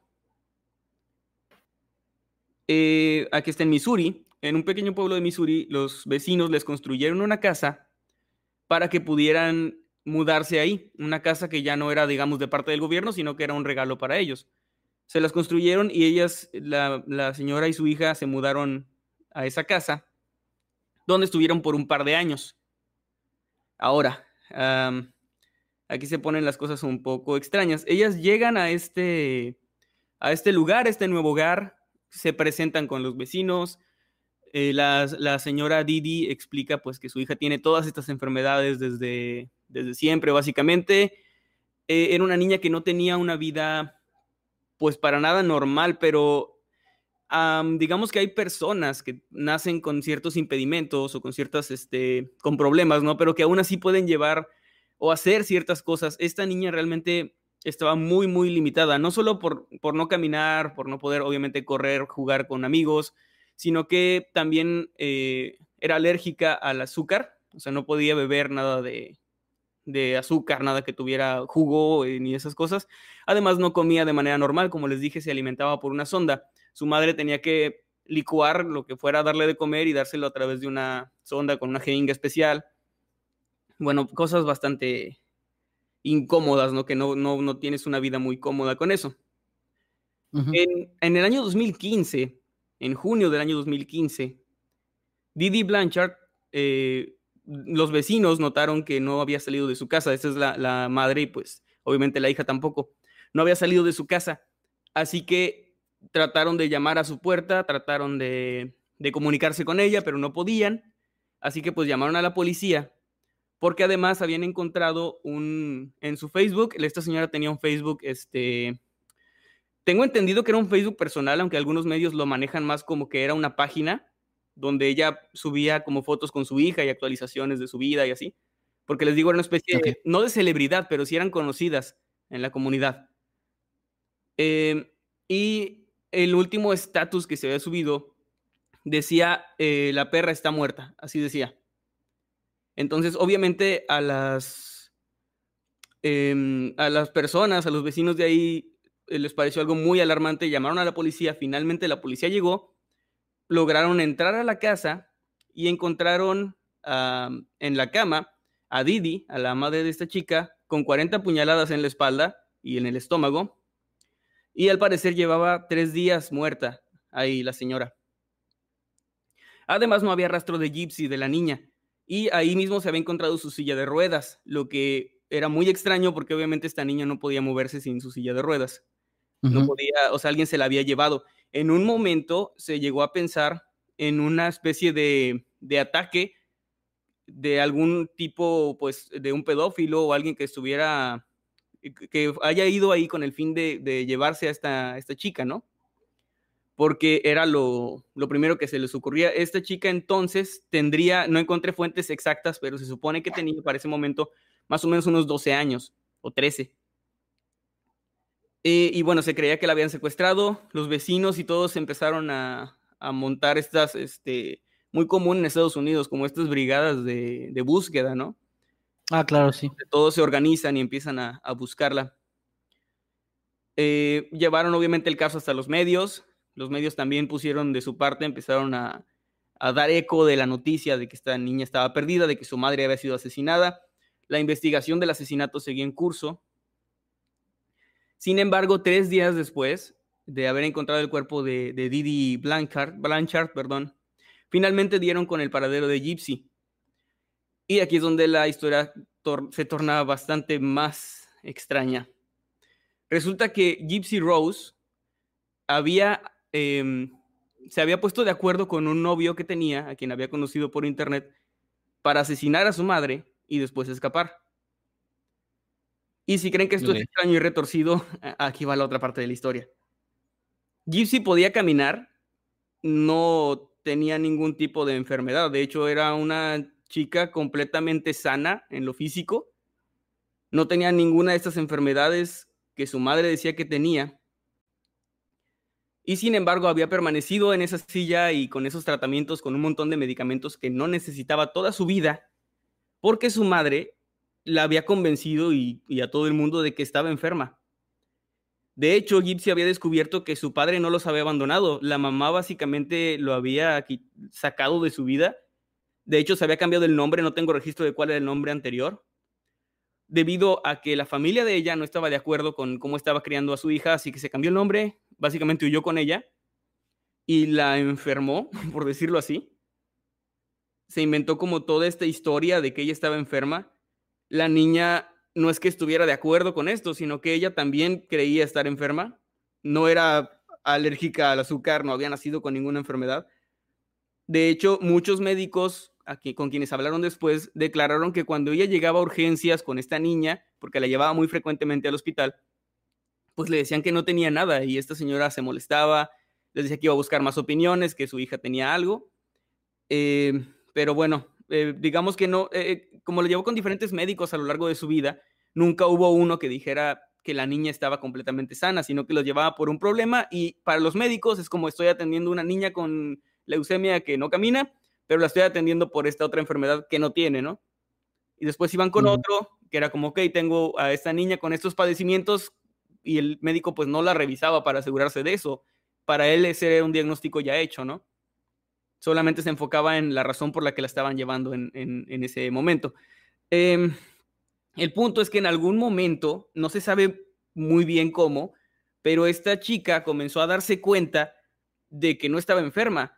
Se dio cuenta de que podía caminar perfectamente. La, la madre de ella la, la drogaba, digamos, le daba medicamentos, calmantes y un montón de cosas para que ella no pudiera o no tuviera la fuerza para levantarse, para caminar, para, para hacer una vida normal, ¿no? Eh, se dio cuenta también de que no necesitaba un respirador que le ponía para dormir, que ella podía respirar perfectamente sin él. Eh, se dio cuenta de que no era para nada eh, alérgica al azúcar, o sea, pudo probar, supongo, a escondidas algo con azúcar y se dio cuenta de que no le pasaba absolutamente nada.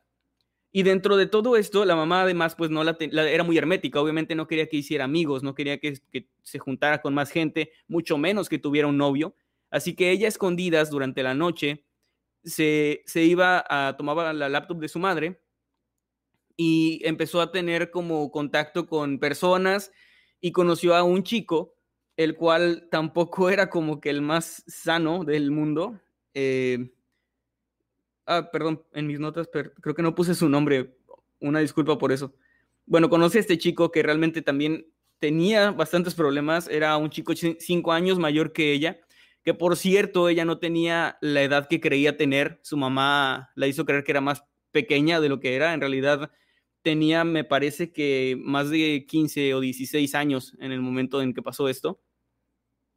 Em, conoce a este chico, el chico tiene estas, eh, es un poco, digamos, fetichista, tiene ciertas tendencias violentas, sin embargo, ella encuentra en esta situación vulnerable pues a alguien, ¿no? Con quien hablar, con quien se entiende, empiezan a intercambiar fotografías, este, pues, digamos, de eh, un poco subidas de tono y después se quedaron de ver en un lugar, ella le pide a su madre que, que la lleve al cine y ve a este chico en el baño del cine y ahí pues mantienen relaciones sexuales.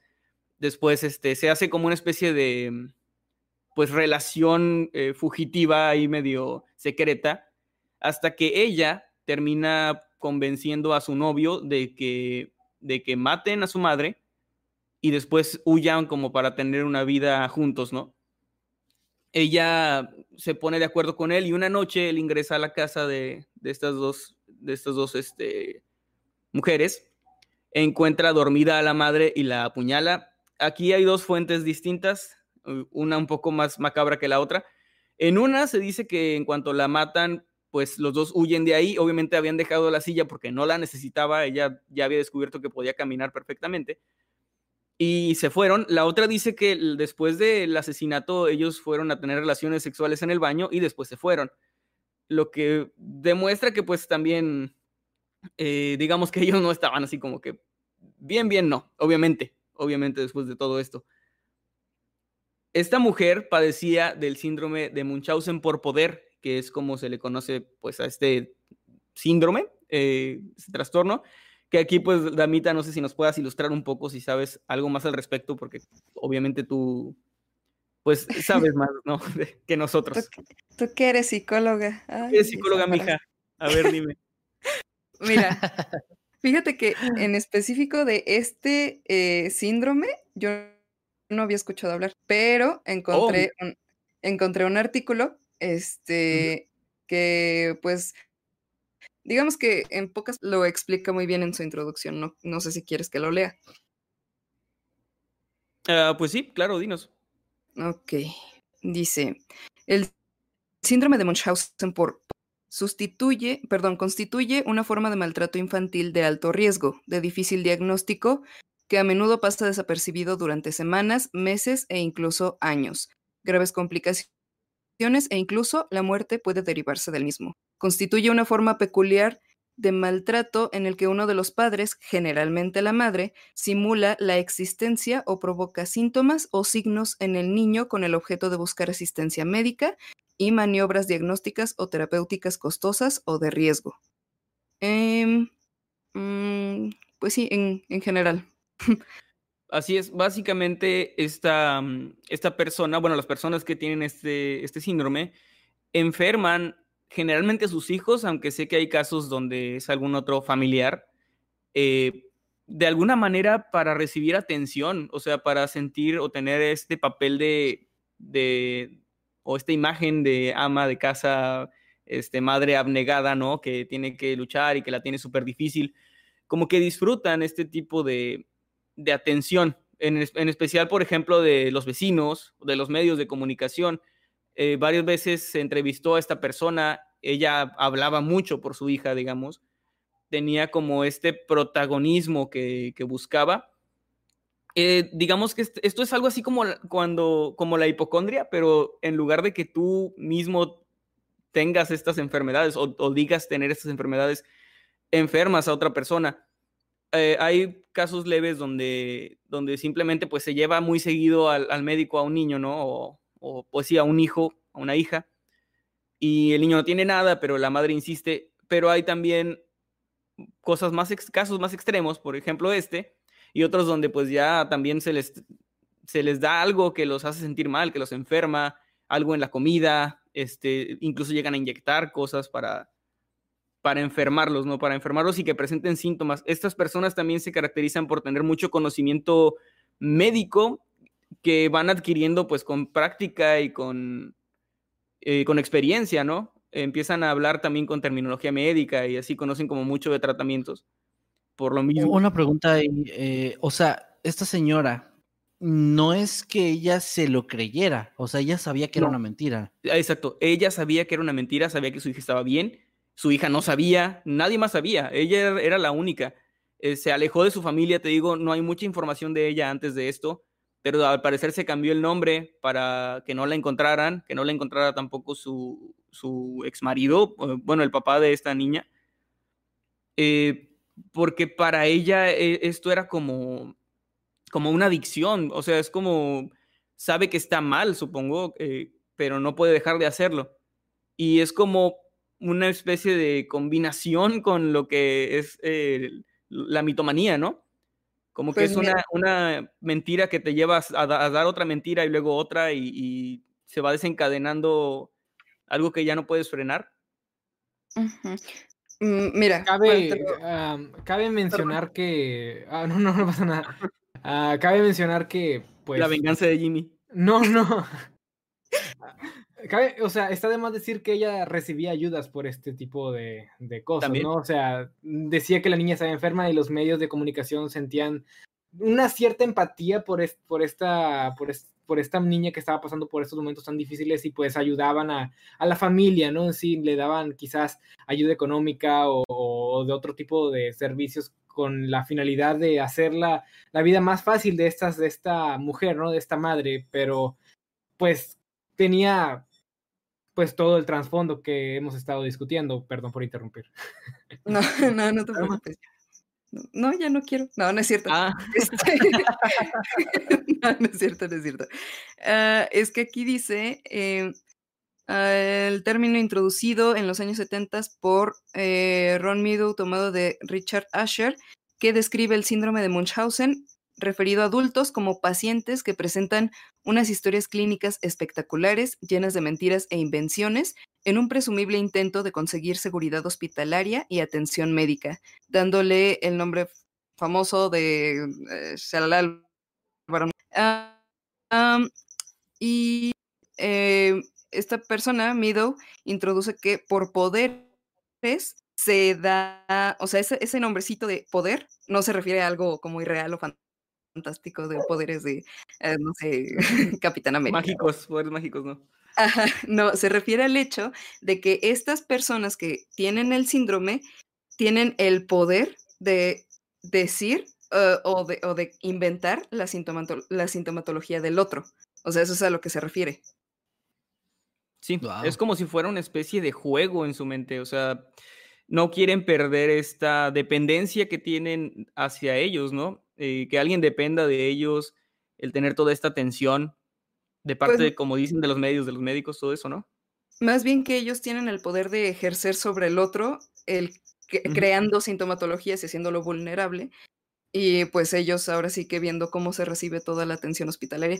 De hecho, ahorita que, que lo mencionaste, todo, uh -huh. todo, este, como que se me hizo un poquito conocido eh, en cuanto que lo han puesto en películas de una manera graciosa, pero lo he visto en películas, por ejemplo, la de It. No ah, sé si claro. no sé si sí. recuerdan que había un niño que estaba 24/7 medicado y que todo le pasaba, de todo se enfermaba y así, y que su mamá también, no vayas a hacer esto porque luego te pasa esto y luego eh, no sé, así sobreprotegido, ¿no? De hecho, eh, pues este Eddie de. No, no Eddie, nuestro. sino Eddie Katzbrack, el de It, que tiene esta madre que es sobreprotectora y que dice que está enfermo, que tiene asma cuando no tiene asma. Básicamente es, es esto mismo. Obviamente, a pesar de que en el libro y en las películas se ve que su vida, pues sí, se la arruinó la mamá, no llegaba, en esa ficción, no llegaba a los extremos en que, a los que llegó esta señora en, pues en nuestro mundo, en la vida real. Eso no era todo, o sea, tampoco, no, no era solo eso, sino que además la maltrataba. Eh, la castigaba sin comer durante días, que además comer no era como, eh, como para nosotros el, pues no te voy a dar pizza, ¿no? Es, es no voy a moler la comida y luego en, una licuadora y luego te la voy a inyectar en el estómago. Ese era básicamente el no comer eh, ah, para ella, porque no era como que disfrutara de comer, era más esa necesidad fisiológica, ¿no? Que la dejaba sin, sin alimentos por mucho tiempo y la, golpeaba eh, a veces con ganchos para colgar ropa. Este, realmente sí la tenía pues como prisionera en su casa y en su cuerpo de alguna manera, porque al administrarle sedantes y eso, pues esta chica no podía, no podía hacer mucho, ¿no? Claro. Ahora, eh, eh, obviamente le hizo un daño terrible porque en el momento en el que ella se da cuenta de que no está enferma, o no tanto al menos, porque ella misma supongo que dudaba de esto, ¿no? Es poner, es cuestionar a tu madre, cuestionar toda tu vida, toda tu existencia y todo lo que conoces, toda la vida que conoces, porque ella no tuvo oportunidad de tener una infancia normal en ningún momento. No se sabe desde cuándo la madre empezó con todo esto, pero se cree que fue desde que era una bebé, desde que la tuvo, ¿no? Entonces, eh, en el momento en el que ella se da cuenta, uno pensaría que lo más lógico es buscar ayuda, ¿no? Hablarle a algún vecino o tratar de contactar con autoridades y decirle lo que estaba pasando cuando ella se da cuenta finalmente, pues de que está siendo manipulada y de que es una especie de prisionera ahí en su casa. Sin embargo, lo que ella hace es, pues, conocer a este chico y dejarse llevar de alguna manera por su odio o no sé si su rencor o lo que le haya pasado por la mente y pues planear el asesinato de, su propia madre. Mm, cuando los encontraron, después de esto ella no tuvo problemas en, confesar, de hecho ella es la que había hecho la publicación en Facebook, refiriéndose a, su madre, que, que ya estaba muerta. Y el, chico ese que le ayudó, pues también, también fue este, capturado. A él le dieron cadena perpetua y a ella la condenaron a 10 años. Actualmente sigue en prisión. Em, de hecho, durante, durante un tiempo y cuando salió este, como esta noticia en 2015, causó bastante revuelo y también mucha gente le tenía mucho odio a esta chica porque no conocían bien la historia y para ellos ella pues era una asesina, ¿no? Así como que la hija que mata a su madre y que, no sé, o sea, porque la sobreprotegía, eso era lo que se decía en ese momento, que era como sobre, sobreprotección por las enfermedades que tenía. Después, cuando sale a la luz que ella no estaba enferma y que de hecho ni siquiera sabía que no estaba enferma, la opinión pública se volcó más hacia el verla como una chica que actuó más como un, en una especie de defensa propia, lo que ayudó un poco a que su condena no fuera tan grave. Sin embargo, la del chico sí fue grave porque él no tenía, ni siquiera conocía personalmente a la, señora, este, tenía muy poco saliendo con la chica, o sea, realmente lo que él hizo fue, sí fue más como, como parte de sus mismos impulsos de violencia y eso, que realmente... Sí, es más como que se aprovechó del caso, ¿no? Es que tienes a esta chica súper vulnerable y, este tipo... Es que tampoco la quiero victimizar tanto porque sé que, sé que ella, no sé, es, es un poco complejo hablar de este tema, pero, pero sí, él, él es como una persona que llegó en un momento donde ella estaba súper vulnerable y empezó a, de alguna manera, aprovecharse. O sea, supongo que es de, esas, de estas personas que saben reconocer a, pues, a, chicas que están en, en estos momentos bajos de su vida, ¿no? Y pues bueno, eh, no sé, ahí, ahí, sí, no sé, no sé qué opinar en cuanto a la relación de ellos, porque obviamente ambos tenían problemas, pero sí veo más como una, eh, o sea, como que ella fue de alguna manera más víctima tanto de su madre como, como de este sujeto, pero no sé, tendría que, tendría que ver un poco más sobre cómo fue la relación de ellos, ¿no? Y Sí, pues bueno, que verlo más a fondo. E- Ella está, les digo, en, en prisión, está actualmente en prisión. Se puso ya en contacto con su padre. Al parecer lograron encontrarlo o, o él de alguna manera la encontró, no estoy seguro. Supongo que se habrá enterado por, por las noticias, habrá reconocido a esta señora, a Didi, en las noticias, no sé. Pero el, el punto es que ya se reencontraron, están, llevan una buena relación. Ella en la cárcel, hay fotografías de ella, tiene su cabello largo, nunca había tenido cabello, su mamá se lo rapaba cada semana porque supuestamente tenía leucemia, ¿no? Entonces Ah, sí. le, le rapaba el cabello cada semana. Y ella ya tiene cabello largo, eh, puede caminar perfectamente, ya no tiene que usar unos anteojos enormes que utilizaba porque no los necesitaba. Em, eh, parece una chica bastante normal y, e irónicamente feliz. De hecho, de hecho, ella llegó a declarar que estando ahí en la cárcel se sentía muchísimo más libre que viviendo con su madre y con la vida que llevaba. Para empezar, pues ya puede comer normalmente, puede beber agua, puede beber refresco, lo que quiera con azúcar. Entonces, de alguna manera, ella estando ahí en la cárcel se siente, les digo, mucho más libre. Existen ahí un par de documentales por si se quieren informar más sobre este caso. Eh, uno es de HBO. Déjame ver, tiene el nombre de esta chica que es eh, Gypsy Blackheart, Blackheart o Blanchard. Y también eh, hay una serie que voy a empezar a ver que se llama The Act o El Acto, que es una, Ajá. una miniserie de Hulu que está inspirada en, pues, en este caso, ha tenido muy buenas críticas. Se supone que sí es bastante apegada a la realidad, con, obviamente con ciertos cambios para dar dramatismo, pero, pero en general eh, se, se supone que es una muy buena serie. Y bueno, ahí está la declaración de esta chica. Nunca me había sentido más libre. eh, fue lo que dijo estando en prisión en una entrevista. Y pues aquí abro un poco el debate. ¿Ustedes, eh, pues, qué opinan? O sea, realmente yo sí creo que es una víctima, una víctima que también tomó malas decisiones porque había otras formas de salir de ahí, pero creo que, no sé, igual no, no puedo hablar, desde, como dicen, hablar desde mi privilegio, ¿no? Desde mi vida así súper sencilla que he tenido. Así que, desde mi punto de vista, es una víctima. No sé ustedes qué opinen. Víctima o Sí. asesina. Mm, yo creo que eh, víctima que la, o sea, la, la situación la orilló a asesinar. O sea, eso es lo que. Como Lo una defensa propia en algún sentido, ¿no? ajá, como acción, acción, reacción, así. Yo también creo que fue una, yo, ta- yo también creo que fue una víctima, pero pues como dices, tomó malas decisiones y aunque sí fue orillada de cierta manera a, a- a ponerse de acuerdo con este hombre con el que se juntó, pues también este hombre tiene más culpa que ella porque él fue el que estuvo hablándole de que no vamos a matarle y escapémonos juntos y pues en la posición en la que esta chica se encontraba, pues, ¿qué más podía hacer? Lo que ella más quería era librarse de su madre y pues vio esa Ajá. manera como la, pues, la más plausible, ¿no? Para, para liberarse.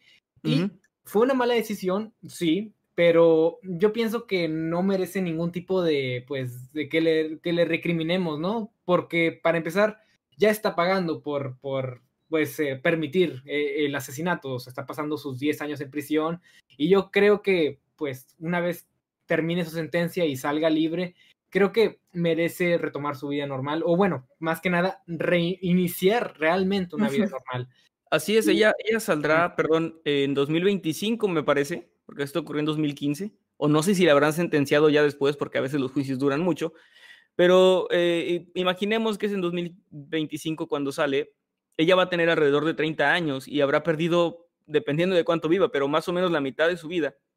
Entonces le quedará de ahí en adelante, a los 30 años creo que igual sigue siendo una buena edad para empezar de nuevo.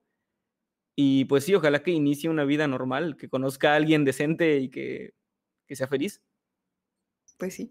Ojalá que consiga ayuda eh, fuera de, o sea, estando ahí en, en prisión, no sé si les dan algún tipo de ayuda psicológica, psiquiátrica, Supongo que sí. pero ojalá que consiga ayuda y que pueda reiniciar, como dices tú, su vida, porque, pues sí, estoy de acuerdo, como dicen ustedes y precisamente como dijo ahorita Jimmy, pues ya está pagando lo que, el error que cometió, que pues sí, claro, todos lo vemos como un error a final de cuentas, eh, ya está pagando por eso y y creo que nadie más que ella, que fue quien vivió tantos años de su vida así, sabe cómo se siente, sabe cómo la forma en la que actúa. A mí lo, lo que me da mucha tristeza es sentir o pensar que eso también fue una manipulación de, de Nick, que por cierto estaban comentando que así se llama el. Ok, se llama el- Nick. Ah, la gente en el chat. El chat. ¿Cómo? Sí, es no, que nada, no puedo es un anotarlo. O sea, cuando hice mis notas olvidé poner el nombre del chico. Me disculpo. Ah, sí, no, no te preocupes. No, eh, la gente estaba ahí comentando, nada más que no te quería interrumpir. Pero sí, hay gracias a la gente por, por a- aportar la información. Y pues bueno, eh, claro, nadie está para juzgar, ninguno de nosotros tenemos pues ninguna forma de, de juzgar o de ten- querer tener la razón en este caso. Pero solo ella sabe por qué lo hizo. Y a final de cuentas ella misma dice que se siente más libre, pues bueno, no sé, ¿verdad? Pues es que Eh, yo lo único Perdón, estando sí, en prisión come, eh, camina. Entonces realmente creo que sí entiendo a qué se refiere. Sí, es que es horrible. O sea, no estás hablando de alguien que tenían encerrada o incomunicada, nada más. O sea, eran cosas horribles. O sea, eran cosas. No sé. O sea, yo no sé qué haría en su lugar, pero pues igual yo no justificaría, por ejemplo, a un padre asesinando a alguien que le haga daño a su hijo, pero yo estoy seguro que si alguien le hace algo a mi familia, yo mataría por mi familia, ¿no? Aunque no sea justificable, aunque, aunque tenga que pagar por eso, o sea, aunque esté mal. Entonces uno lo entiende, desde ese lado entiendes que pues las acciones tienen una razón de ser, o sea, yo no creo que sea una chica loca que mató por matar, o sea, no, no, creo que nadie piensa por ahí. Ajá, de hecho, por ahí, este, pues se supone que ella fue la de la idea de matar a su madre.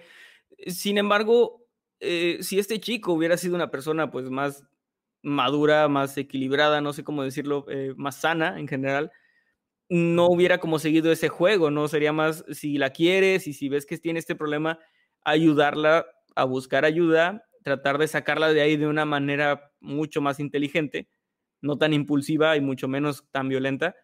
Entonces, por eso es que creo que sí, eh, pues este chico eh, en parte fue también eh, victimario, ¿no?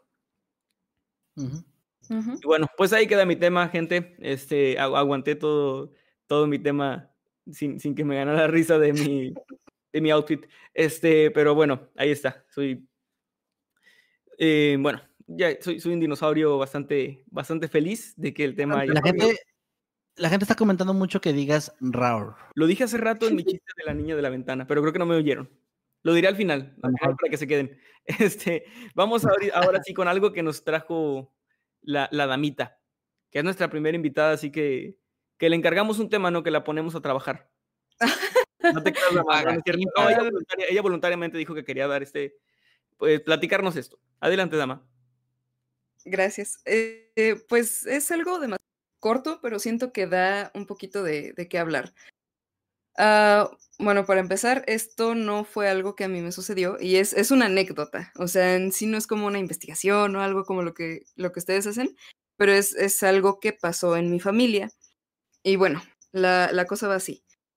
Mi mamá me contó hace algunos años, ahorita le pedí que me volviera a, decir cierta información que se me había olvidado, eh, que en los años 80 aproximadamente, creo que ella tenía como veintitantos años, mm, entre 18 y 20 y pico. Ella mm, me cuenta que vivió una mujer judía con, con mi familia, con mi abuela, con ella, que en ese momento estaban viviendo aquí en mi casa. Este, y que esta señora fue em, una sobreviviente de los campos de concentración, este, una, una sobreviviente judía. Entonces está como que muy intensa la historia. Bueno, para empezar, los, les cuento esto para que se entre un poquito el, el contexto. En realidad mi mamá tiene muchos hermanos, son nueve hermanos en total, pero en ese momento ya pues mi mamá es la más chica, entonces es por esa razón que nada más mi abuela y mi mamá se encontraban viviendo en esta casa, que esta casa es muy vieja y es demasiado, eh, tiene suficiente espacio como para al- albergar. Entonces mi abuela eh, se encontró a esta mujer en la calle, viviendo en la calle. No sé por qué razón, desconozco totalmente el motivo por el cual mi abuela la invitó a vivir con, con ellas a la casa. Y, este, y bueno, mi mamá me cuenta que era una mujer ya de unos 70 años aproximadamente, este, pero que se notaba que ya, que ya estaba un poco mal. Y esto me lo dice porque, eh, pues bueno, mm, sí, sí les dije el nombre de la mujer, creo que no, ¿verdad? Eh, esta Eh, mujer no. se llama, ah, ok, esta mujer se llama y eh, pues así llegó, me dice mamá, así como llegó, llegó de la nada, no, este, como que mi abuela no dio muchas explicaciones. Y pues bueno, lo que pasa es que esta mujer tenía su cuarto, que es ahorita mi cuarto. Eh, ella, a pesar de que aquí en la casa había comida, ella agarraba, hurgaba en la basura lo que encontraba este, en un pocillo que ella tenía, que ella guardaba, eh, se cocinaba aquí adentro, en mi cuarto, su comida.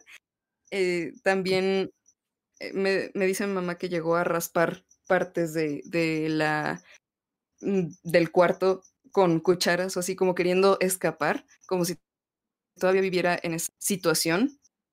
Y les llegó a contar, ah, bueno, yo, yo creo que le llegó a contar a mi abuela que ella, a ella se le había muerto toda su familia. O sea, todos sus familiares habían sido asesinados, sus padres, sus hermanos, y que ella estuvo ahí desde muy niña. Entonces, todo este proceso de estar dentro de un campo de concentración lo vivió, yo creo que es del- desde el inicio, para los años que tenía en ese... yo creo, o me imagino que estuvo muy chica y que le tocó ver a gente muriendo a diestra y siniestra, eh, todos los trabajos. For- Me dice mi mamá que la llegó a ver aquí en la casa caminando desnuda y fumando, o sea que ya el juicio totalmente perdido. Y que de la nada, de la noche a la mañana, esta mujer les dijo que, iba a salir, que luego regresaba y nunca regresó. Y eh, lo que se me hace como que más curioso, porque yo en algún momento pensé, bueno, mi mamá se lo... El, momento en el que me, me lo contó, me sacó muchísimo de onda y le dije, bueno, se lo va a estar inventando, no sé, como algo, no sé, una especie de broma loca o rara. Y ya cuando nos juntábamos todos en familia, mm, no sé, volvía a surgir el tema y mi mamá volteaba a ver a alguno de mis tíos y les decía, ¿te acuerdas de Cita? Y, y mis tíos decían, ah, sí, Cita, este, esta señora y así, ¿no? Entonces describían casi lo mismo sobre esos comportamientos extraños. Y pues bueno, a mí eso me, pareció como que muy impactante. Sobre todo, me quedan varias preguntas en eso. Y creo que la, la primera que me llegó cuando me contó eso fue, ¿qué hacía esta mujer en Morelia, Michoacán? Pero pues bueno, creo que, mm, no sé, no, no sé qué explicación darle, pero es un tema, es un, es un tema, es un- fue una historia muy interesante la que me contó. O- oye, Dama, por aquí estaban, están preguntando, dicen que no se escuchó el nombre. Dijiste cita, ¿verdad? Cita. ujú. Ok.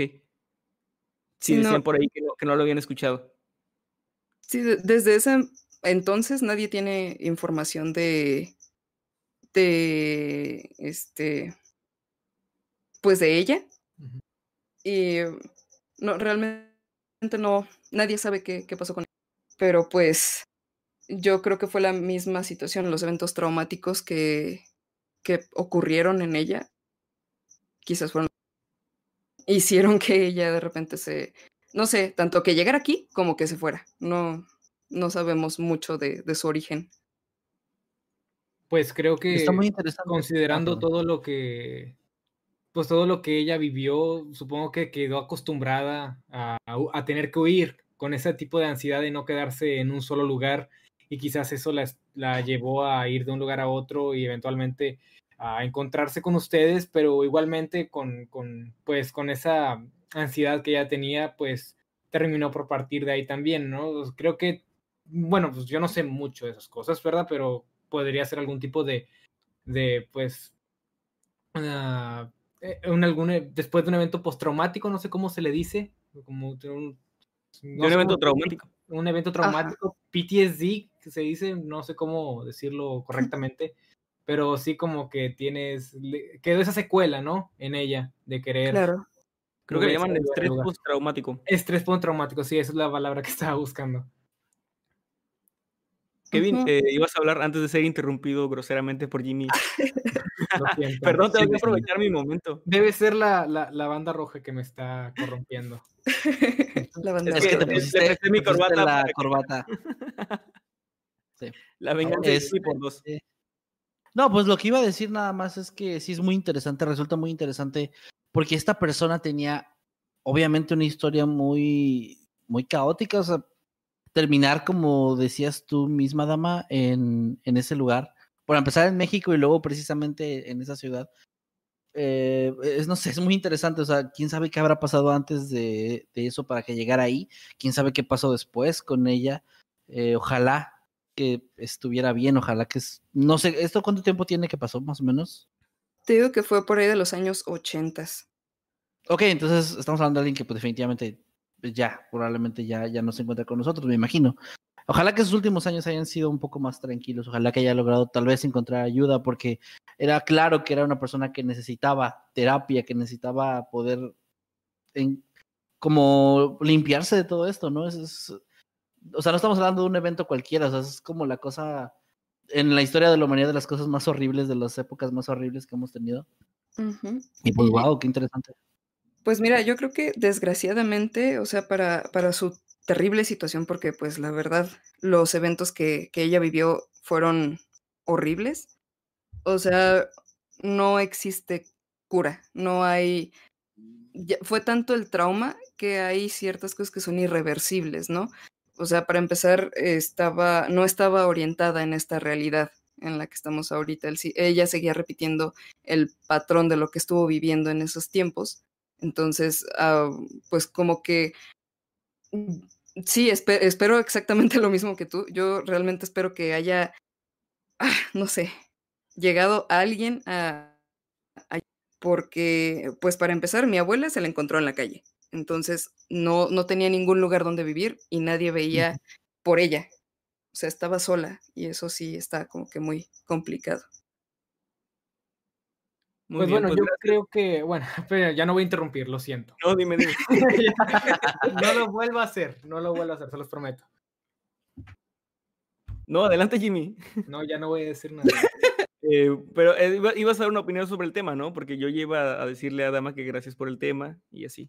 No, solamente iba pues a definir un poco mejor lo que Kevin estaba tratando, pues, así la idea que quería darnos, o sea, que hubiera vivido sus últimos años, pues bien, pues quizás no, no, no hay cura para, para semejante, semejante experiencia por el simple hecho de que no es algo físico o, o al- o algo mal con el cerebro ni nada, solamente es algo terrible que ocurrió, que es obviamente inolvidable, pero lo que creo que sí podemos esperar y que algo positivo con lo que terminar esto, ¿no?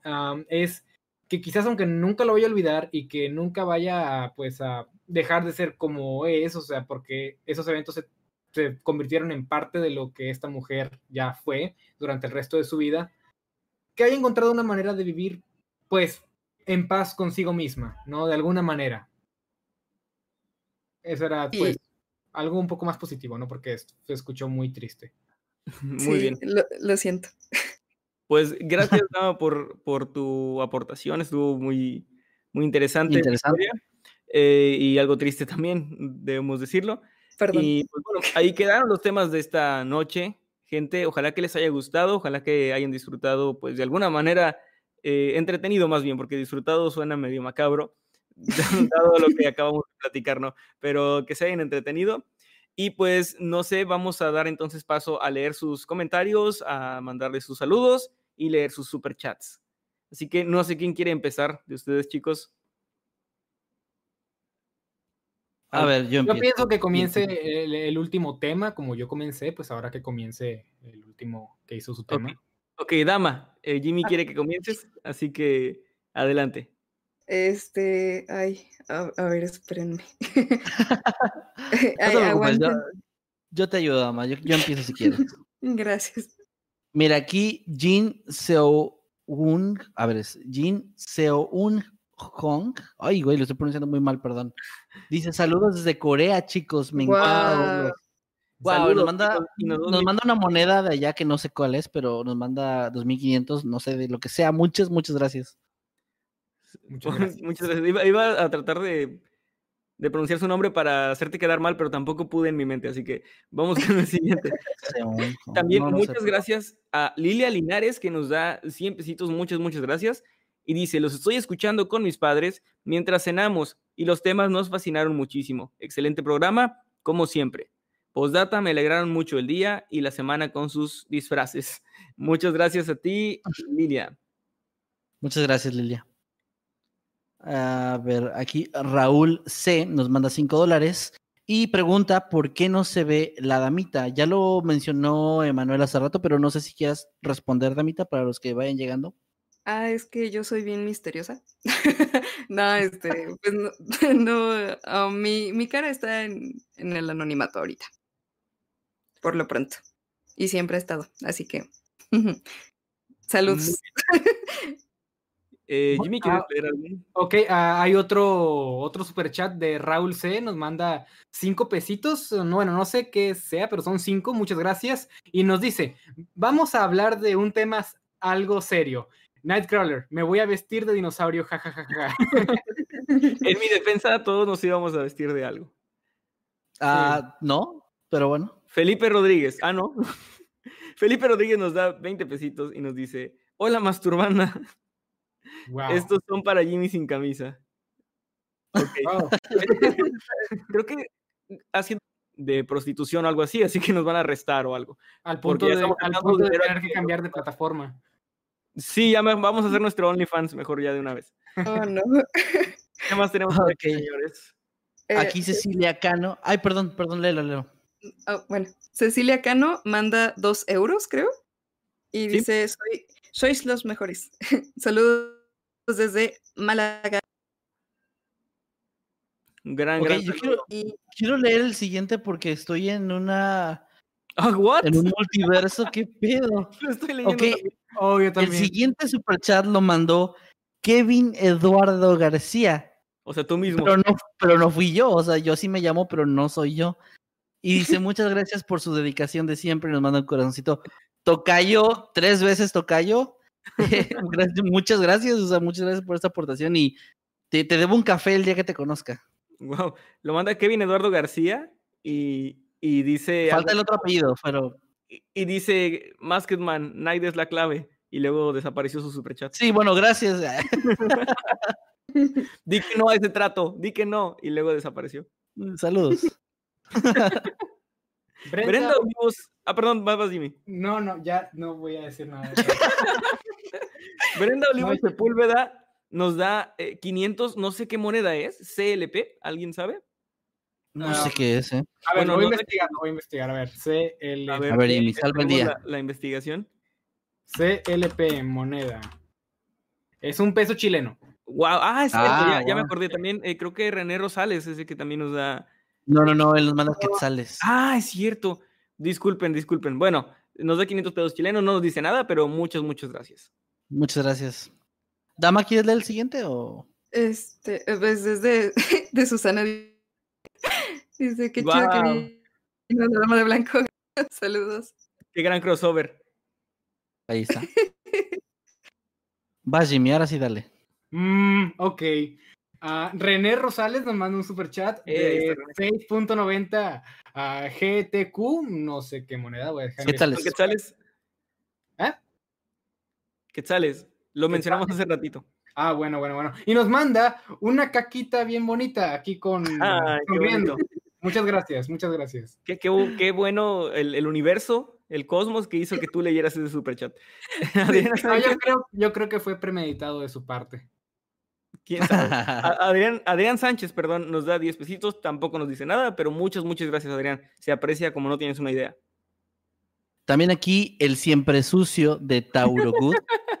Puntos U. Pregunta si llegó muy tarde. Creo que sí vi cuando mandó el superchat y no, no llegó tan tarde.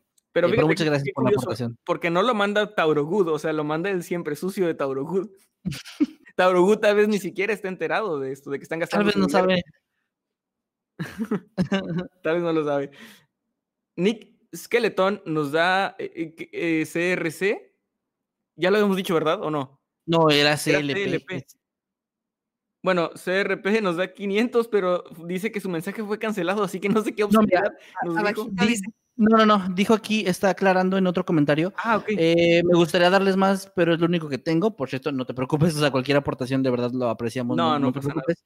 Y deja como postdata, sí lo podemos saludar. Así Claro que saludos, Nick Skeleton. Saludos. Y no sé por qué, por qué apareció como bloqueado su, bueno, cancelado su mensaje. Creo que lo eliminó él. Wow, tal vez. Creí que era censura de YouTube o algo así. Y muchas, muchas No, no. gracias.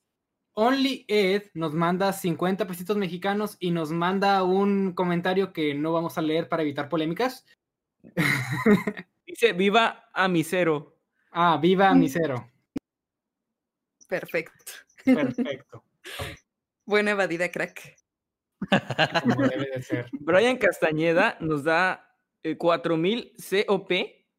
Eh, Jimmy, ¿puedes buscar qué es COP? COP. Jimmy va a ser nuestro experto en divisas Ah, aquí. dice, saludos desde Colombia. Ok, es, es Ah, sí, sí, sí, colombiano. colombiano. Muchas, muchas gracias. Gracias, Brian Castañeda. Ok, aquí Brenda Olivos Sepúlveda nos manda mil CLP, que ya habíamos quedado que era de Costa Rica, ¿verdad? No, no, chilenos, ¿no? ¿Pesos chilenos? Ah, chilenos, perdón. Chilenos. oh, Sí, mierda. CLP. Ah, de hecho aquí dice, ah, mira, dice, dama, estoy enamorada de tu voz. Saludos de Chile. Hay que aprender a leer primero el mensaje y luego preocuparnos por las monedas. Perdón, gente, pero ya saben cómo somos. Gracias, Brenda. Es parte del encanto. Bueno, Ezequiel Cruz nos da 100 pesos argentinos y dice, saludos, llego tarde pero llegué. Y luego pone, jaja, saludos desde Argentina. Es bueno ver el avance desde los primeros noctámbulos en donde solo se les veía la cara porque todo oscuro y todos con ropa oscura. Pues ya ves, ya avanzamos, ya avanzamos. Ahora ya venimos de dinosaurio. Es que en ese tiempo Rambo. teníamos la idea de que eh, Noctámbulos iba a ser algo serio y así. Ja. Sí, incluso el banner del, del grupo sigue, sigue siendo nosotros en poses misteriosas y serias, Sí, en blanco y negro. sombrías. Y bueno, creo que hace falta ya un- un- una actualización de ese banner. Y Sí, ya este- necesitamos un cambio de imagen, ¿verdad? sí. Algo que refleje más el espíritu noctámbulo. Eh, ¿Quién quiere leer el siguiente? Mm, Yo, Yo- el Ah, siguiente bueno. es. No, ya no. Perdón, perdón. No. Ah, es que me estás enseñando. no, no es cierto. Al que le deberías decir eso es a Emanuel. Emanuel ya no interrumpe, pero ahora lo están supliendo ustedes. Sí, es cierto. debería, debería quitarme esta, esta, esta liga ya. Es que yo estoy, yo estoy aprendiendo de Jimmy porque Jimmy ha estado este, interrumpiendo esta transmisión. Entonces estoy aprendiendo de él. Gracias, Jimmy. De nada, supongo. No, no es cierto. Este, ahí iba a leer de Luis Fernando Neri. Les manda. Y no dice nada. Ajá. Muy bien, gracias Luis Fernando Neri, gracias. Gracias. Aquí Ezequiel Cruz nos manda 50 pesos argentinos y dice, salúdame y a mi señora Stephanie. Ella dice que Mate, me imagino Maye, cocina bien porque estás gordito. Dos puntos V. Postdata, ¿por qué no tienes disfraz? Ok, vamos por partes res- respondiendo a esto. Primero que nada, saludos a Ezequiel y saludos a Stephanie también. Muchas gracias por la aportación y un gran, un gran abrazo. Tiene razón, Maye cocina bastante rico, pero la razón por la que estoy gordo no es eso. Yo he comido como un animal como un cerdo desde que tengo conciencia. El problema es que a pa- a- por ahí de los 18 dejé de hacer ejercicio y pues ya mi cuerpo dijo, oye, jódete. Y Es pues, cierto, lo vi con mis 18 ojos. Sí, yo estaba flaco, no sé qué me, bueno, sí sé qué me Es- pasó. dejé- espera, esperen, esperen, detengan todo. ¿Cómo que lo viste con tus 18 ojos, Manuel? Emanuel. Ah, es una referencia a Monster Inc. No, no, no. ¿No has sé. visto Monsters? Inc? No, claro que sí, entendí la referencia. Pero lo que me refería es Ah, cómo yo que, fui cómo que lo, de de veías hacer ejercicio. No, no, yo fui testigo de su degradación tanto humana como espiritual, física, corpórea e incorpórea. Este, y me di cuenta de cuando se, de, cuando se convirtió en lo que es ahora, en, en, en ese rastro de lo que alguna vez fue. A eso me refiero. Ok, ok. Es que No, es, importante aclarar las cosas. Bueno, y como A ese último punto aquí, humano en el que, no, ya, perdón. ya entendimos, cabrón. Eh, por último, contestando a la última pregunta que dejé en el superchat, ¿por qué no tienes disfraz? Bueno, déjenme les cuento que Emanuel, ayer fui a su casa, teníamos que grabar los videos de la semana, sé que no hay que salir, pero esto es trabajo y teníamos que hacerlo. Y me enseñó, me dijo, mira, me compré este disfraz de dinosaurio para salir en octámbulos. En realidad es Y le dije, bueno, la pijama, lo que sea. y con Y le dije, oye, ¿por qué no me dijiste que le ibas a comprar para yo comprar como una máscara de Doctor Simi o una bata o lo que sea? Y me dijo, pues no sé. Y yo, no seas ojete, o sea, hubiéramos salido los tres disfrazados. Y me dijo, le voy a decir a Jimmy a ver si tiene algo él para que salga como Rambo. Y pues yo en un día no pude conseguir un disfraz de Dr. Simi, entonces por eso fui, mejor me compré un. Ni en un día ni en 100 años, ¿dónde vas a conseguir una botarga de Dr. Simi? Güey, estoy seguro que la podría conseguir. Es más, estoy seguro que la voy a conseguir. Ah, bueno. Y un día voy a venir aquí, voy a estar bailando como el Dr. Simi con botarga. Ya dijo canijo. Te tienes que rapar bueno, y dejarte el bigote de blanco. Sí, voy a hacer el cosplay completo, o sea, todo. No me sale el bigote, pero me pongo algo ahí en la cara. El Muy bien. cosplay completo. Miguel, Miguel eh, Castellanos nos da dos dólares, creo, y dice: Hola chavos, Dama tiene una voz sexy. Ay, gracias. Muchas gracias. Mm, Gracias. Espera, bueno, ok, aquí agua de calzón asterisco 2, nos manda 5 dólares. 5 dólares y dice, hola, saludos. Pensé que ya estaban extintos. Los Emanueles no están extintos No, no, aquí sigo, aquí seguiré. Eh, Kevin Eduardo García nos manda 20 pesitos y dice: Al ratón les caigo en Matamoros con Curp y todo. Oye, su- sus Curp deben empezar más o menos igual, ¿eh? Sí. Ya se va extendiendo el masquetverso, ¿eh? Y no sabemos su otro apellido, capaz si es el mismo también. No, man, qué miedo. Oye, sí, Aquí, Están iguales. perdón, perdón, es que el, max, el Masquetverso ya cuando encontramos a todos los que se parecen a ti, güey, ya están saliendo ahora los, los de nombre también. sí, Ya güey. escaló a otro Sí, nivel. Si se casa con alguien que se llame Maye, bueno, que, que le digan Maye, ya, o sea, Sí. va a explotar este. Yo voy a hacer el fin, voy a provocar el fin del mundo tocando a otro Kevin. algo así, algo así como. Deberías hacer una reunión, así una convención anual de, De de Kevin. Masquetverso. Sí, ¿verdad? Bueno, aquí Ezequiel Cruz nos vuelve a mandar otros 20 pesos eh, de Argentina y dice, jaja, maldito corrector, era Maye. no sabes si se equivocó ahí. Y linda voz, dama. Ahí an- añadió nada más. Gracias, gracias. Muy bien, Brian Castañeda nos da 4000 eh, COP, que es de Colombia, habíamos dicho, ¿verdad? Y Sí. dice, ¿cuándo regresa Gerdunkelheit y R? Pues Eh, a R ya no lo hemos invitado, No, pero a Ger, a mí me caga, me caga R. sí. Pero Ger- cuando quiera. Cuando quiera. Es que, es que les, bueno, ya les dijimos la semana pasada, chicos, pero lo podemos volver a, a mencionar para los que se lo hayan perdido. Vamos a tratar de traer invitados, ahorita aprovechando que estamos en este formato y que no necesitamos estar todos en un lugar, en el mismo lugar físicamente. Eh, por eso la semana pasada estuvo Ger, hace unas semanas estuvo también Ciudadano Z, por cierto, saludos Ciudadano Z. Y ahorita pues nos acompaña Damita, tal vez la próxima semana vamos a tra- traer otro invitado. Y no necesariamente tiene que ser como que los invitemos una vez y ya podrían regresar los invitados, solo que pues igual vamos a intentar invitar a, a más gente también, ¿no? Sí, así es, esa es como la idea de hacerlo pues de esa forma, ¿no? Eh, Gal Aiko nos da 10 CAD. Jimmy, no sé qué es CAD, dice, saludos dama, soy también de Morelia, dice. Órale. Saludos, paisa. De- no sé dónde será CAD. ¿Es moneda de Morelia? No, no, amiguita. No, quién sabe si, si no vivirá aquí, si sea de aquí, pero no viva avanzados aquí. están en Michoacán que ya tienen sus propias divisas Sí, y todo. y, y los, los norteños son los que según nos íbamos a emancipar del país. No, ya se nos Híjole. adelantaron. Currucú enough. Ok. Eh, ahorita en lo que Jimmy nos da la respuesta, eh, aquí hay un comentario. Eh, solo lo voy a decir como aclaración, nada más como aclaración. Jordan Solano preguntó, ¿por qué solamente saludan a los que les mandan plata o dinero?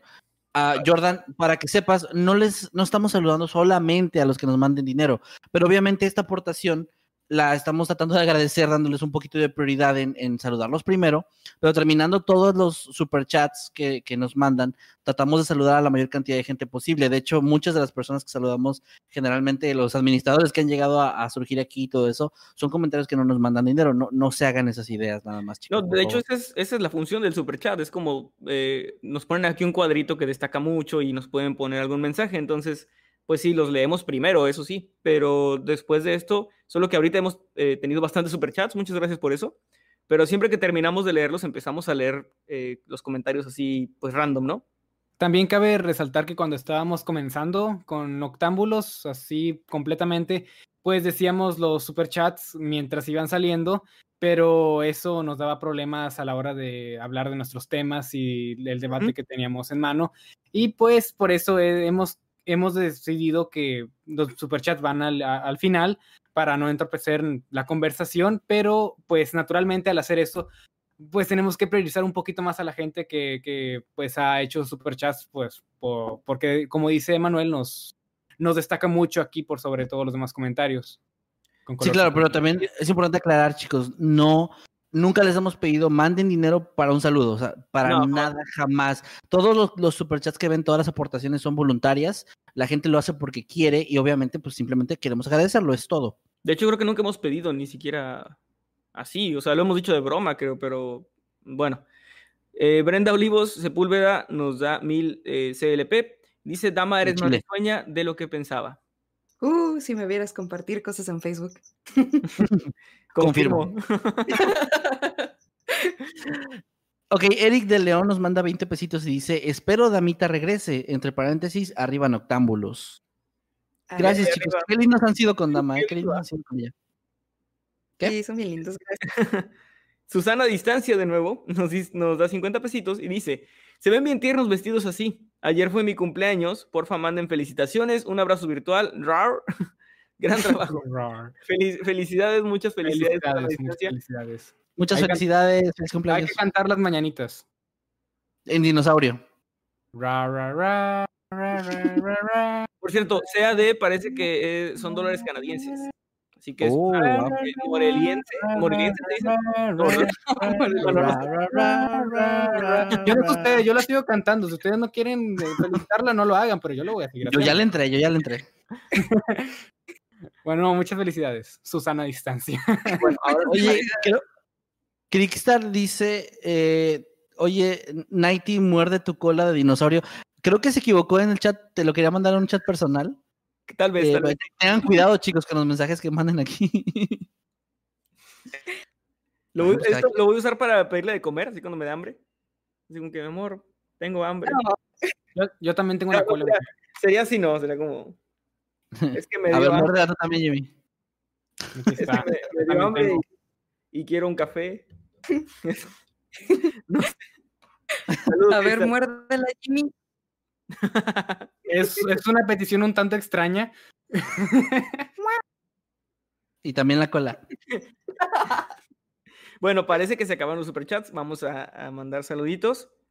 Saludos a Axel Silva que dice Doctor Raur. Ah, no, D. Raur dice. Este, a Romel Troya Núñez también. Eh, Susana Distancia nos manda 20 pesitos. Dice las mejores mañanitas que me han dado. Gracias. Ay, qué lindo. Tú no, Emanuel, tú no cantaste, nada más Jimmy y yo. Yo sí, sí canté, solo que no me oyeron porque, porque no sé, o no, no se me ocurrió nada, nada bueno que decir. Este, más Yo Ok, a ver. saludos por yo- aquí. Ah, sí, sí. Javier Donata, Perdón, yo quiero saludar. Ya cállate, Manuel, estás interrumpiendo, interrumpa. No, no, no. Ya mejor me callo yo. Este, nada más quería saludar a Crickstar y a Crystal, una chica por aquí que me pide un saludito. Ya. Saludos. Es que Dama es muy interrumpible. Ah, ah, Para ti todos somos interrumpibles. Yo estaba tratando de defenderte Chúcala, Jimmy. porque la estuviste interrumpiendo todo el directo. Estuvo de dioses esa, Jimmy, de dioses. Me van a desaparecer para el Jairo. siguiente. Jairo Cuadrado, Jairo Cuadrado nos da 15 dólares canadienses, creo. Y lo van a "Soy matar para siempre. Dice, soy de Ecuador, pero los saludo desde Canadá. Soy anima- animador 3D y sus historias me acompañan mientras animo películas. Wow. Wow, qué interesante. Muchas gracias, Jairo, por la aportación. Felicidades por tu trabajo. Sí. No, no es un trabajo sencillo. Saludos No, a no. Armando Ramírez, que nos ve desde Monterrey. Salud. A ver, voy a mandar así como saludos eh, rápidos a los que están pidiendo aquí. Marquito YT, Noé Yukiko, Jordan Solano, Javier Donata, Error 1083, qué chido nombre. Ricardo Perlacios, muchos saludos chicos, Patricia Jara. eh, hay alguien que se llama Jimmy-D-Caca. Wow. Uh, espera, eso es Wow. ilegal. Y por cierto, Jimmy, Jimmy D. Caca, o sea, así se llama el usuario, pide saludos de dama. Oh. Ah, no. O sea, Saludos, Jimmy. primero, primero te pones a mi nombre, y, pero no me pides saludos a mí. Wow. Vaya, Yo, Emanuel, no sé tú, güey, pero para mí tenemos un nuevo moderador. Sí, yo creo que sí. Totalmente. yo, yo me opongo ante esa decisión. Pues ya valió porque somos dos contra uno.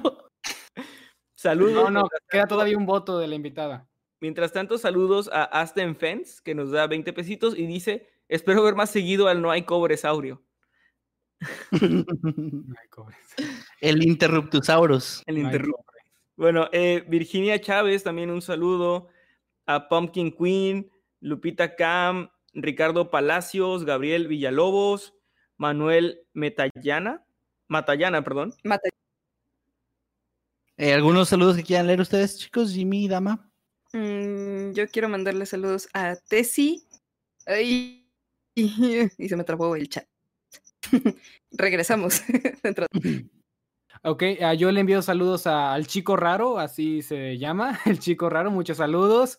Ah, también le mando saludos a Dio, Dion, Dion Ángel Rojas, que me dice que deje de interrumpir. En serio, lo siento. Yo estoy seguro que es la banda roja que me puse para esta semana. Les prometo Es- no es que era mi corbata. la- siguiente semana. Sí, de seguro fue tu corbata. Está hecho del mismo material que tu corbata y probablemente por eso estoy interrumpe, interrumpe. Pero sí, muchos saludos a todos los que pues están pidiendo saludos. Apreciamos bastante que se hayan quedado durante toda la transmisión y más, uh, más ahora, ya que eh, han acabado los temas y pues básicamente todos están, a- estamos aquí pues para platicar entre nosotros y pasarla bien. Así que eso lo apreciamos bastante. Así es. Sama nos da 20 pesitos y dice, Nightcrawler, di, no la mamá. necesito, un sartén, dilo como. necesito una sartén para hacerlo correctamente, pero lo haré con mi cola. A Kevin, así le voy a decir, no la mamá, no la mamá. Ay, qué buen programa, ojalá, ojalá volviera. Ay, Dios. Ah, también quiero saludar a Atenea. Ella eh, me ayudó hoy en la mañana con mi internet porque estaba. Y ya estaba a poco de decirles a ustedes, chicos, que siempre no, y ella me ayudó. Así, gracias. Ah, muchas gracias, Atenea. Saludos. Jimmy-caca dice, ALV, soy administrador, ya tengo el poder. Por favor, haz un muy, muy mal uso de ese poder. sí, abusa del- de, tu poder. Banéame. Si ocupas ayuda, si ocupas ayuda, ahí pregúntale a la peluca puelca de Donald Trump. Saludos. Al ciudadano, a Sáqueme de Venezuela, al gallo con tenis o a Pito de Burro, ellos te podrán guiar.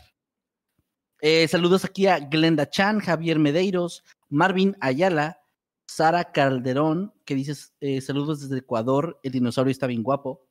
Eh, a Shirley Serrano, a Génesis Recalde, Shizurre, que también anda muy, muy frecuentemente por aquí. Y bueno, saludos, saludos. Muchas, muchas gracias, chicos, por estar aquí. Saludos, Kiara Benítez, Andrade también. Génesis, ay, se me fue el nombre. Bueno, Génesis. Aquí está, Génesis Recalde. Un saludo a todos ustedes. Y como ven, chicos, yo creo que ya también nos tardamos bastante este, en esta última parte. Sí, bueno, es que, es que quería, pues, a- como hubo muchos superchats, también quería mandar a quienes no Pero bueno, sí, estuvo, estuvo largo, pero estuvo entretenido. Eh, that's what she said. Y pues, ojalá que les haya gustado, ojalá que se les haya parecido un, una emisión interesante. Gracias por estarnos siguiendo aquí en YouTube, por verlo en vivo o, o si lo ven ya retransmitido, no importa. A los que nos están escuchando por Spotify, por favor denos follow, eso nos ayuda mucho, mucho, como no tienen idea. Vayan al grupo de Noctámbulos Podcast en Facebook, van a ver un montón de memes de cada transmisión, también aportes. Sí, especialmente ahorita, y aportes de la comunidad sobre los temas, también eh, cosas muy interesantes. Es una comunidad que está creciendo muy rápido y gracias por eso. Y si quieren, también pueden ir al grupo de los habitantes de Mundo Creepy, donde hablamos de cosas eh, en general paranormal, de temas del canal que no son noctámbulos y otras cosas. Son Eh, chicos- eh, nuestros únicos, perdón, nuestros únicos dos grupos oficiales para que no caigan ahí en la piratería. Si tenemos esos grupos y la página, pero Ah, todo está en, nuestra- en la descripción de nuestros videos, así que no hay pierde de cuál es la oficial. Eh, chicos, ¿quieren dar sus redes sociales? Bueno, Por primero favor, creo que, creo que Damita deberíamos pedirle sus redes. Damita, ¿dónde te encuentra la gente para que te siga? Y muchas gracias por haber estado aquí, Dama. Gracias. De hecho, muchísimas gracias a ustedes por haberme invitado. La verdad me la pasé súper, súper padre y pues como ya les he dicho muchísimas veces, los admiro demasiado, admiro mucho su trabajo y es, es un honor tremendo. Así que muchísimas gracias. Eh, me pueden encontrar en YouTube como La Dama, en Instagram como La Dama guion bajo, en Twitter como arroba La Dama de Blanco y en página de Facebook eh, como La Dama. Ah, creo que no se Hola. escuchó. Se trabó un poquito el final. ¿Se trabó? Ah, Sí. Sí, en tu página de Facebook. Ah, La Dama de Blanco, así, como tal. Ah, muy bien. Yo voy a seguir a la dama de blanco 1 porque no quiero seguir a, Ah, a segundonas. Ah, qué. No te- Antes de continuar con, los, con las redes, chicos, ah, hay otro superchat aquí que acaban de mandar. eh, también de Ezequiel Cruz, muchas gracias. Nos manda 50 pesos argentinos y dice: Jaja, bien, Jimmy se vengó de la vez que Manuel le dijo que tenía pocos seguidores. Jaja, venganza. Yo cuando le dije eso tan feo, no me acuerdo. Pues así eres, güey, así eres tú de horrible. No recuerdo haber dicho eso. A lo Yo no mejor me acuerdo ¿no de- escuchamos? Yo no me acuerdo. ya está, ya está. Ya has no, vengó de cuando le, le dio este le dio un golpe en la cara en las vías del tren. Pues, güey, No, yo no voy me a acuerdo. contradecir a alguien que nos mande un superchat. No, si él dice que lo hice, lo hice, porque, porque sí, pero Básicamente, si, si dice en un superchat que, que asesinaste a alguien, lo hiciste porque, porque lo hiciste, no, no hay manera de negarlo.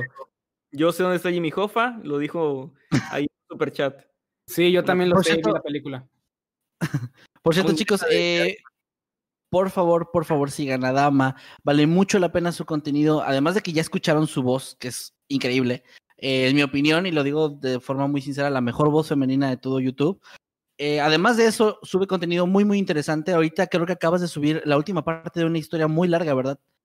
Sí, sí, subí la séptima parte eh, y también subí, eh, bueno, estoy subiendo todos los SCPs. Ah, Entonces, cierto. Sí, cierto. ¿Qué Pues moneda? ahí es esa? síganla, chicos. Gracias. Jimmy, ¿dónde Moneda creepy. Jimmy, tus redes. Ah, mis redes, sí, sí, sí. Ah, me pueden encontrar tanto en Twitter y Instagram como LJimmyYT y también me pueden encontrar en YouTube como eh, Little Jimmy, pues me pueden buscar así nada más. Y pues bueno, si les gusta el contenido relacionado con los videojuegos y cosas así, pueden echarle un vistazo a ver si les gusta. Señor Basketman. Pues a mí me pueden encontrar en Twitter, Instagram y Facebook como arroba Kevin Masketman. Estoy bastante activo últimamente, así que no hay pretexto. Ahí me pueden dar follow y ver todas mis estupideces en cualquiera de esas redes sociales. Gracias. Muy bien, a mí me encuentran tanto en Twitter como en Instagram, como arroba Emanuel-Night. De hecho, en Instagram me estuve haciendo la semana pasada, creo, no, no recuerdo, pero estuve haciendo directos ahí, eh, tocando un poco algunas canciones, cantando y, y, pues platicando con ustedes. Así que si me quieren seguir por ahí, voy a andar haciendo más directos con invitados ahora, invitados de lujo que no les puedo decir todavía. Y bueno, pues gracias, que ojalá que hayan disfrutado de este episodio, que se hayan entretenido. Eh, que les haya gustado pues la voz de nuestra invitada. Gracias, Damita, de nuevo por haber aceptado. Y nos vemos la próxima semana con más temas. Espera, con- espera, espera, espera. Otro superchat antes Oh. de que nos vayamos. Oh, oh. Eh, Nereo Hernández Mellado manda 20 pesitos y dice: Hola, buenas noches. Salúdanme, porfa. Saludos, Saludos. Nereo. Saludos. Casi se, casi se nos va, pero no. Ya casi, casi. Eh, gente, por favor, eh, eh, qué mal que diga esto, pero ya no manden superchats porque si nos vamos a despedir y luego puede que ya no los, los leamos, ¿eh? Este, gracias de nuevo a Damita, gracias Jimmy, gracias Masketman. Eh, también muchas gracias al equipo que está detrás, a nuestros moderadores, al nuevo moderador Jimmy-D-Caca, a Gallo con tenis, Pito de Burro. Gracias a Eddie que está ahí este, en los controles, eh, pues evitando que todo esto se, se vaya al carajo, ¿no? Que la transmisión se caiga y esas cosas. De hecho, al inicio de la transmisión escucharon su sexy voz dando la presentación. Y eh, pues no sé, si, quiere, eh, si quieres editar tus redes sociales para que la gente te pueda seguir y escuchen tu melodiosa voz. Pongan música, pongan música. Va. Eh, Eddie Secker en todas las redes sociales y un saludo chicos. Muchas gracias por todo el apoyo al canal, en serio. Ahí está. Eddie Wow, Secker. hace directos Tus palabras. Sí, Síganle sus directos de las 3 de la mañana que yo nunca veo porque ya estoy dormido. y bueno, de, de nuevo nos vemos el próximo sábado con más temas, con eh, una nueva persona invitada que no sabemos todavía quién es, creo. Y pues nos vemos en, en las redes durante la semana y en los videos normales de Mundo Creepy. Ya viene Fan Creepy, ya viene, en serio, en serio, créanos, ya viene. Ya Va a estar sí, muy, ya muy viene, ya viene. Nada más déjenlo pues, terminar. adiós. Que estén, ya que Jimmy, que Jimmy lo termine. Adiós, nos vemos, que estén muy bien. Nos vemos. Chao. Bye. Raur, se me olvidó decir raur, raur.